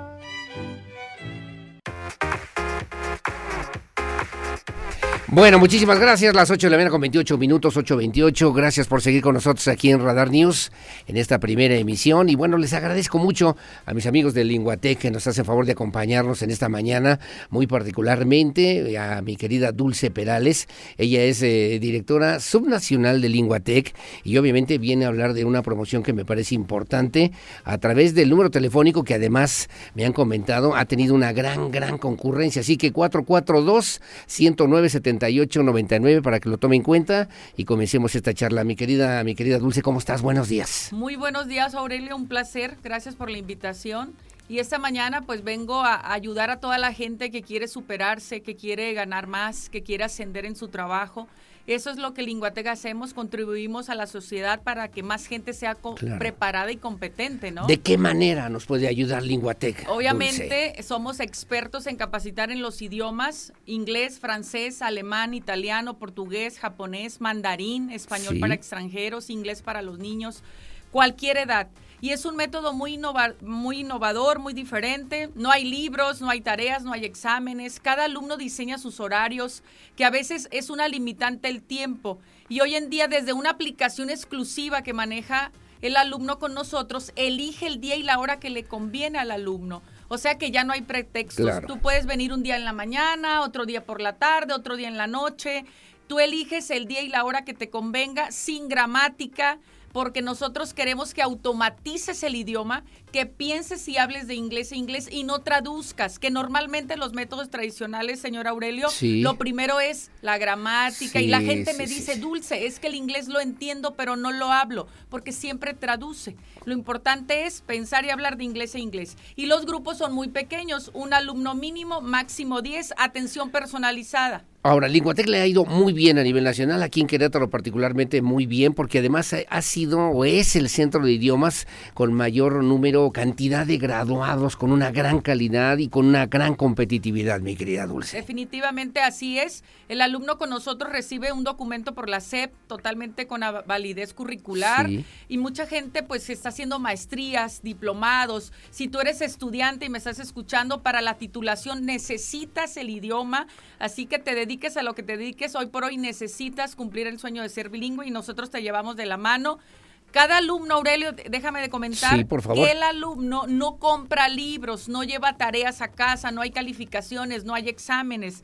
Linguatec trabaja con una plataforma inteligente donde el alumno descarga la aplicación Linguatec y la personaliza según la profesión o la ocupación que tiene. O sea, si usted es médico, hay un área de salud. Si eres abogado, hay un área de leyes, Bien. arquitectura, finanzas, manufactura, arte, ciencia. Qué bien. Entonces, es un traje a tu medida. Es un traje a la medida y que sirve obviamente para potenciar potenciar nuestras capacidades profesionales, personales y me atrevo a decir, si me permites, mi querida Dulce Perales, económicas. Definitivamente. Económicas. Hay promociones para nuestros amigos de la Claro audiencia de Radar sí. News. Siempre han sido muy generosos con Sí, luego nosotros. que viene ya el buen fin, vamos a dar 50 becas. Correcto. Vas a pagar la mitad de la inscripción y de todas las mensualidades del curso completo. ¿Qué tienes que hacer? Marcar y colgar nada más o enviar la palabra beca seguida de tu nombre al 442 109 7899. Anótalo, 442 109 7899. Marcar y colgar 50 becas del 50%. Pero si eres de los primeros 10 en registrarte, vas a tener el 50% y derecho a un familiar becado totalmente gratis al 100%. Únicamente los primeros 10. Marca y cuelga al 442 109 7899. Lo repito, 442-109-7899. Marcar y colgar o envía beca por texto o WhatsApp seguida de tu nombre. Son dos promociones específicamente entonces, mi querida Dulce, ¿no? Así es, 50 50%, 50 personas, 50%. Así es. Qué maravilla, o sea, dos por uno. Y los primeros 10, Yo puedo marcar también, no, 2 no. por 1. 442-109-7899 para que usted lo tome en cuenta y 10, las 10 primeras personas que lo hagan. El 50% y derecho a un familiar becado al 100% Al gratis. Solo los primeros 10. Ojo, 442-109-7899. Y recuerda que tu inglés necesita Linguatec. necesita Linguatec y que obviamente se convierte en una posibilidad importante para nuestro desarrollo y decíamos profesional, personal y económico a, a propósito justamente de la posibilidad de conocer no solamente el inglés, cuántas lenguas, cuántos idiomas se pueden Todos, aprender. inglés, francés, alemán, italiano, portugués, japonés, mandarín, español para extranjeros, inglés para los niños, desde nueve años. Y de en todos esos eh, existe esta misma promoción, es la misma En promoción. todos, sí, es la misma promoción. Ahora, sí que bien que lo comentas porque yo tengo una niña de siete años y me decía Paula Sofía, oye, yo quiero también, me apunto, pero tiene siete años. A partir de nueve años. Nueve porque años también los y cuál es el otro límite, Dulce. No hay límite de edad. Tenemos personas ya jubiladas de 72 años que ya lo que quieren es viajar y disfrutar y jubilarse y todo el tema. Entonces, también para esas personas que ya no lo necesitan como para el trabajo y así, también los apoyamos y no hay límite de edad. Nunca es tarde para cumplir el sueño de ser Ahora me imagino que se adecua a una persona ya mayor que de repente dice, yo ya para qué quiero hablar inglés, yo ya estoy más para allá que para acá. Siempre ayuda y siempre sirve y se Por adecúan ustedes en estos Porque métodos. las clases son enteramente prácticas, conversacionales y de tres a cuatro meses ya empiezas a sostener conversaciones fluidas básicas. Por eso es que no llevas libros, ni tareas, ni calificaciones. No queremos que el alumno machete, memorice, Sí, pase un examen y a los dos días ya no se acuerda de nada. Quiero que avances por un aprendizaje real, no por una calificación. Bueno, la promoción es solamente por el día de hoy, para que usted lo tome en cuenta, y es además a propósito del buen fin y de lo que significa pues esta relación que agradezco mucho con nuestros amigos de Linguatec, para que usted se pueda comunicar en el 442, tú lo dices de otra manera, pero 442-109-7899. Es correcto. Para que la gente pueda llamar, marca, manda un mensaje, lo que usted considere y aproveche una promoción que me parece desde el punto de vista como padre de familia, creo que vale y mucho la pena, mi querida Es la Dulce mejor herencia Perales. que un papá le puede dejar a su hijo, la Es lo único que les vamos a dejar, Dulce. Pues muchas gracias por estar con nosotros, que tengas Al buen día. contrario, es un placer. Que si puedes repetir tú el número porque tú lo dices más bonito. Claro que sí, 442-109-7899. Bueno, gracias a mis amigos de Linguatec por estar con nosotros. Gracias a mi querida Dulce Perales, es directora subnacional de Linguatec, que nos hace favor de acompañarnos en esta mañana aquí en Radar News, primera emisión. 442-109-7899. Aproveche, aproveche porque no es todos los días, solamente el día de hoy. A las primeras 50 personas, el 50%, y de estas a las primeras 10 personas que al mismo tiempo puedan tener una segunda, una segunda invitación al 100%. Sí, le Así ent- es. sí entendí bien, ¿verdad? Es correcto. Gracias, Dulce, que tengas buen día. Igualmente, buen día. Bueno, son las 8.36. Hacemos una pausa, volvemos enseguida.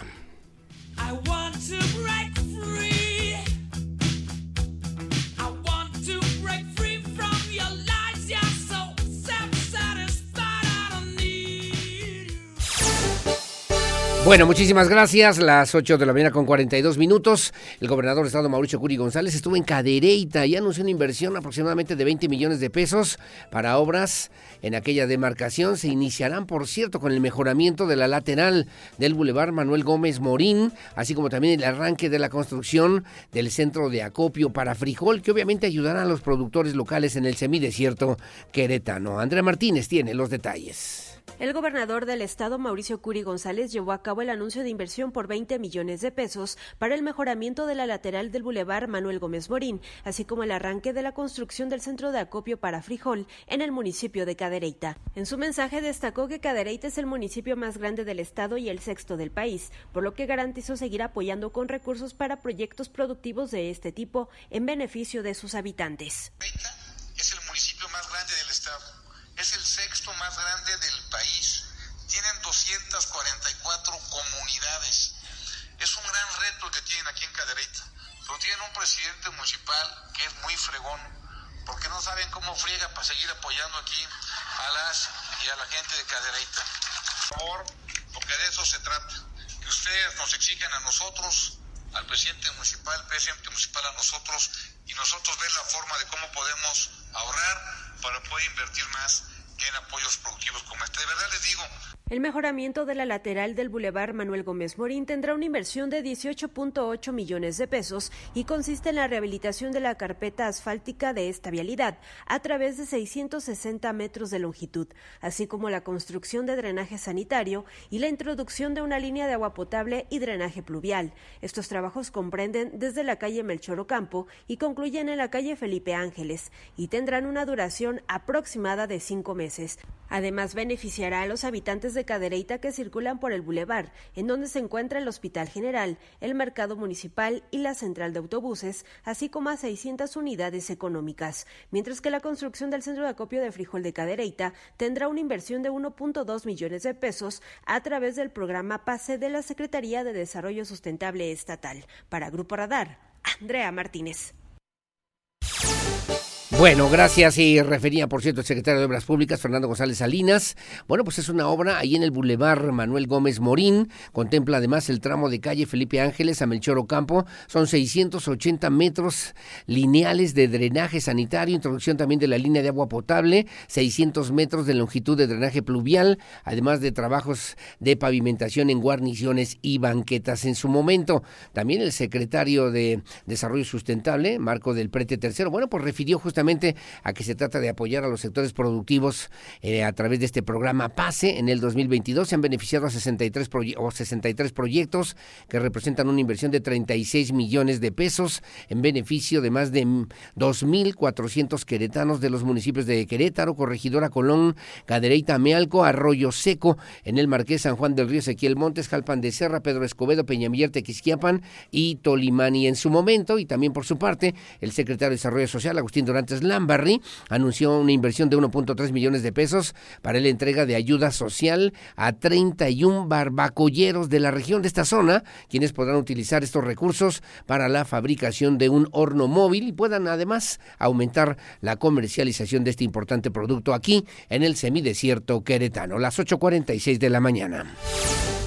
Bueno, después le preguntaron al gobernador de Estado Mauricio Curi qué opinaba de la reforma electoral que ha propuesto, la iniciativa que ha presentado por lo menos el presidente de la República Andrés Manuel López Obrador. Mauricio Curi consideró que en este momento sería riesgosa. Fue breve el gobernador Curi González al referirse justamente a este tema, así lo dijo a los micrófonos de Radar News en esta primera edición, pero dijo que pues la reforma electoral eh, en este momento habría que considerarla en, para otro tiempo, para después. Puntualizó que en este momento su postura es que sería de riesgo esta reforma que se está pretendiendo por lo menos a nivel federal. También Andrea Martínez con los detalles.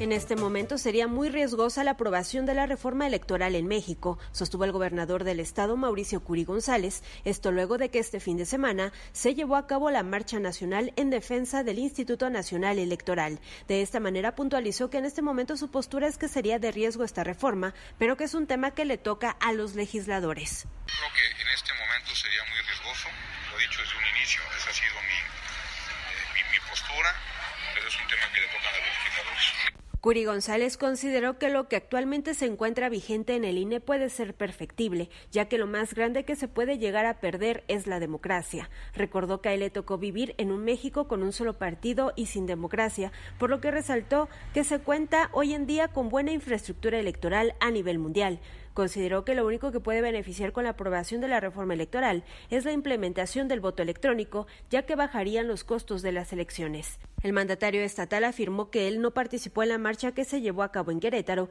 y aseguró que dio la indicación a todo su gabinete de no participar para no ensuciar la participación de la gente con intereses políticos. Para Grupo Radar, Andrea Martínez.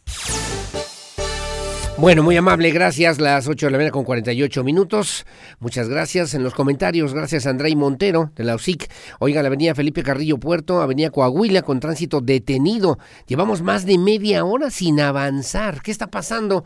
Algo está mal porque tengo muchas llamadas y comentarios a propósito de la obra de 5 de febrero, particularmente en esta zona, en avenida Felipe Carrillo Puerto hacia la avenida Coahuila. Media hora ahí detenidos, varados, ni para atrás ni para adelante. Saludos, mi querido mi querido Andrei Montero, como siempre, muchas gracias. Me comentan también, alguien tiene o sabe qué está ocurriendo desde hace varias horas, eh, pues no podemos avanzar. Solicitamos auxilio vial que se coordine esta situación en la avenida 5 de febrero, que por qué cerraron también los cruces de Avenida 5 de Febrero y que no avisaron, que no avisaron. Paso el reporte, paso el comentario con mucho gusto. Gracias, eh, buenos días.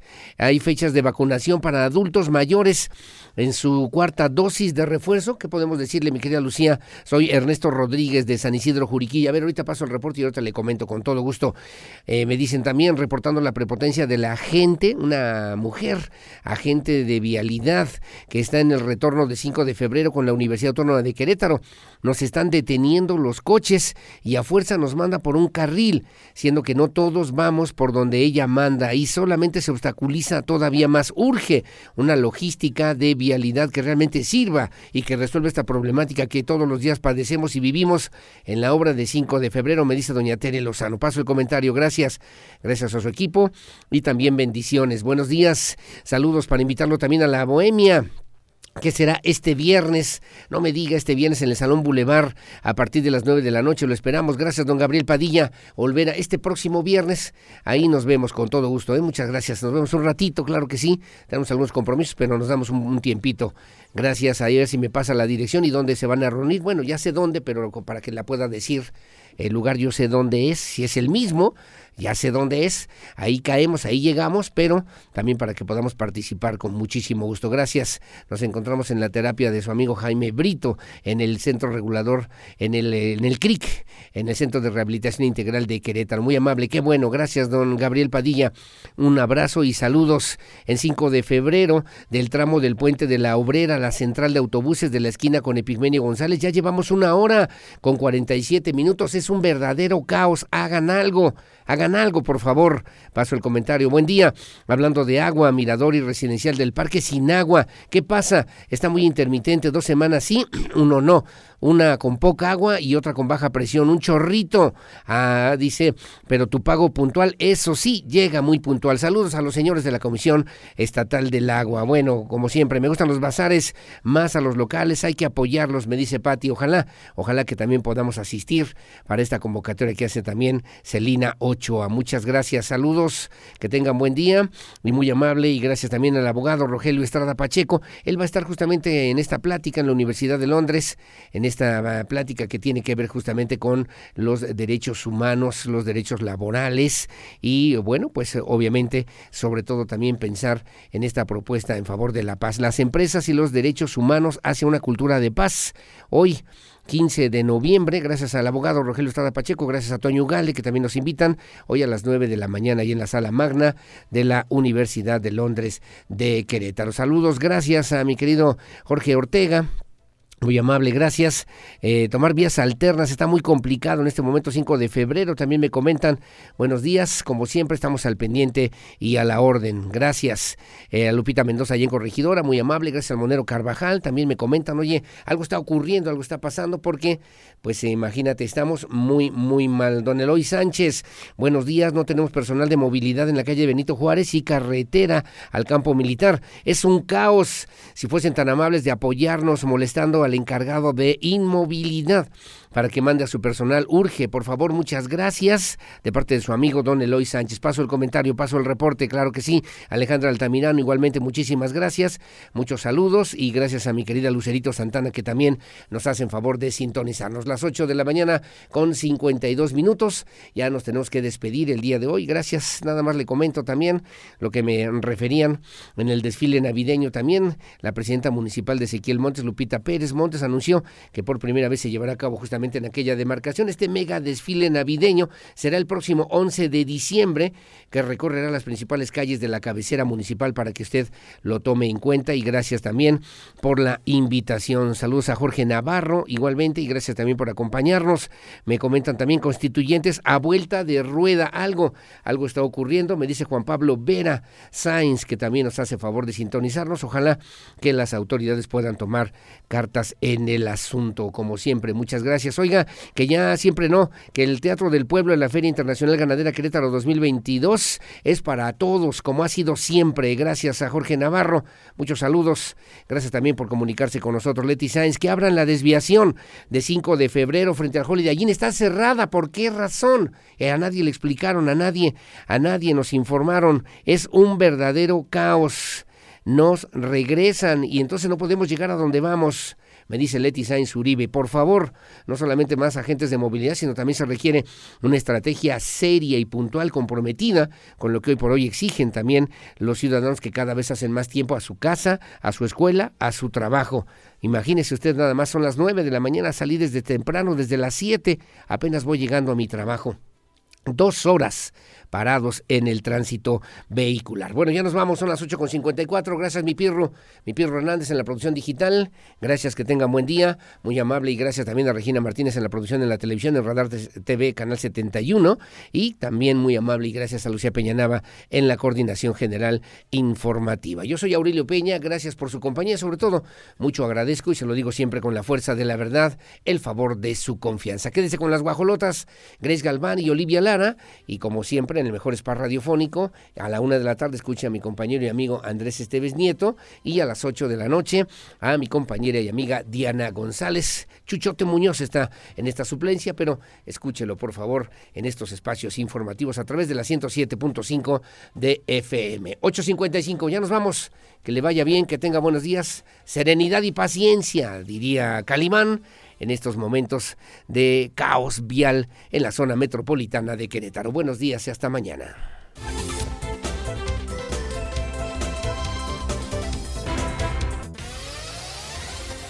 Ahora está listo para tomar buenas decisiones. Radar News con Aurelio Peña, el acontecer de Querétaro, México y el mundo. Ya lo conoce de manera veraz y oportuna.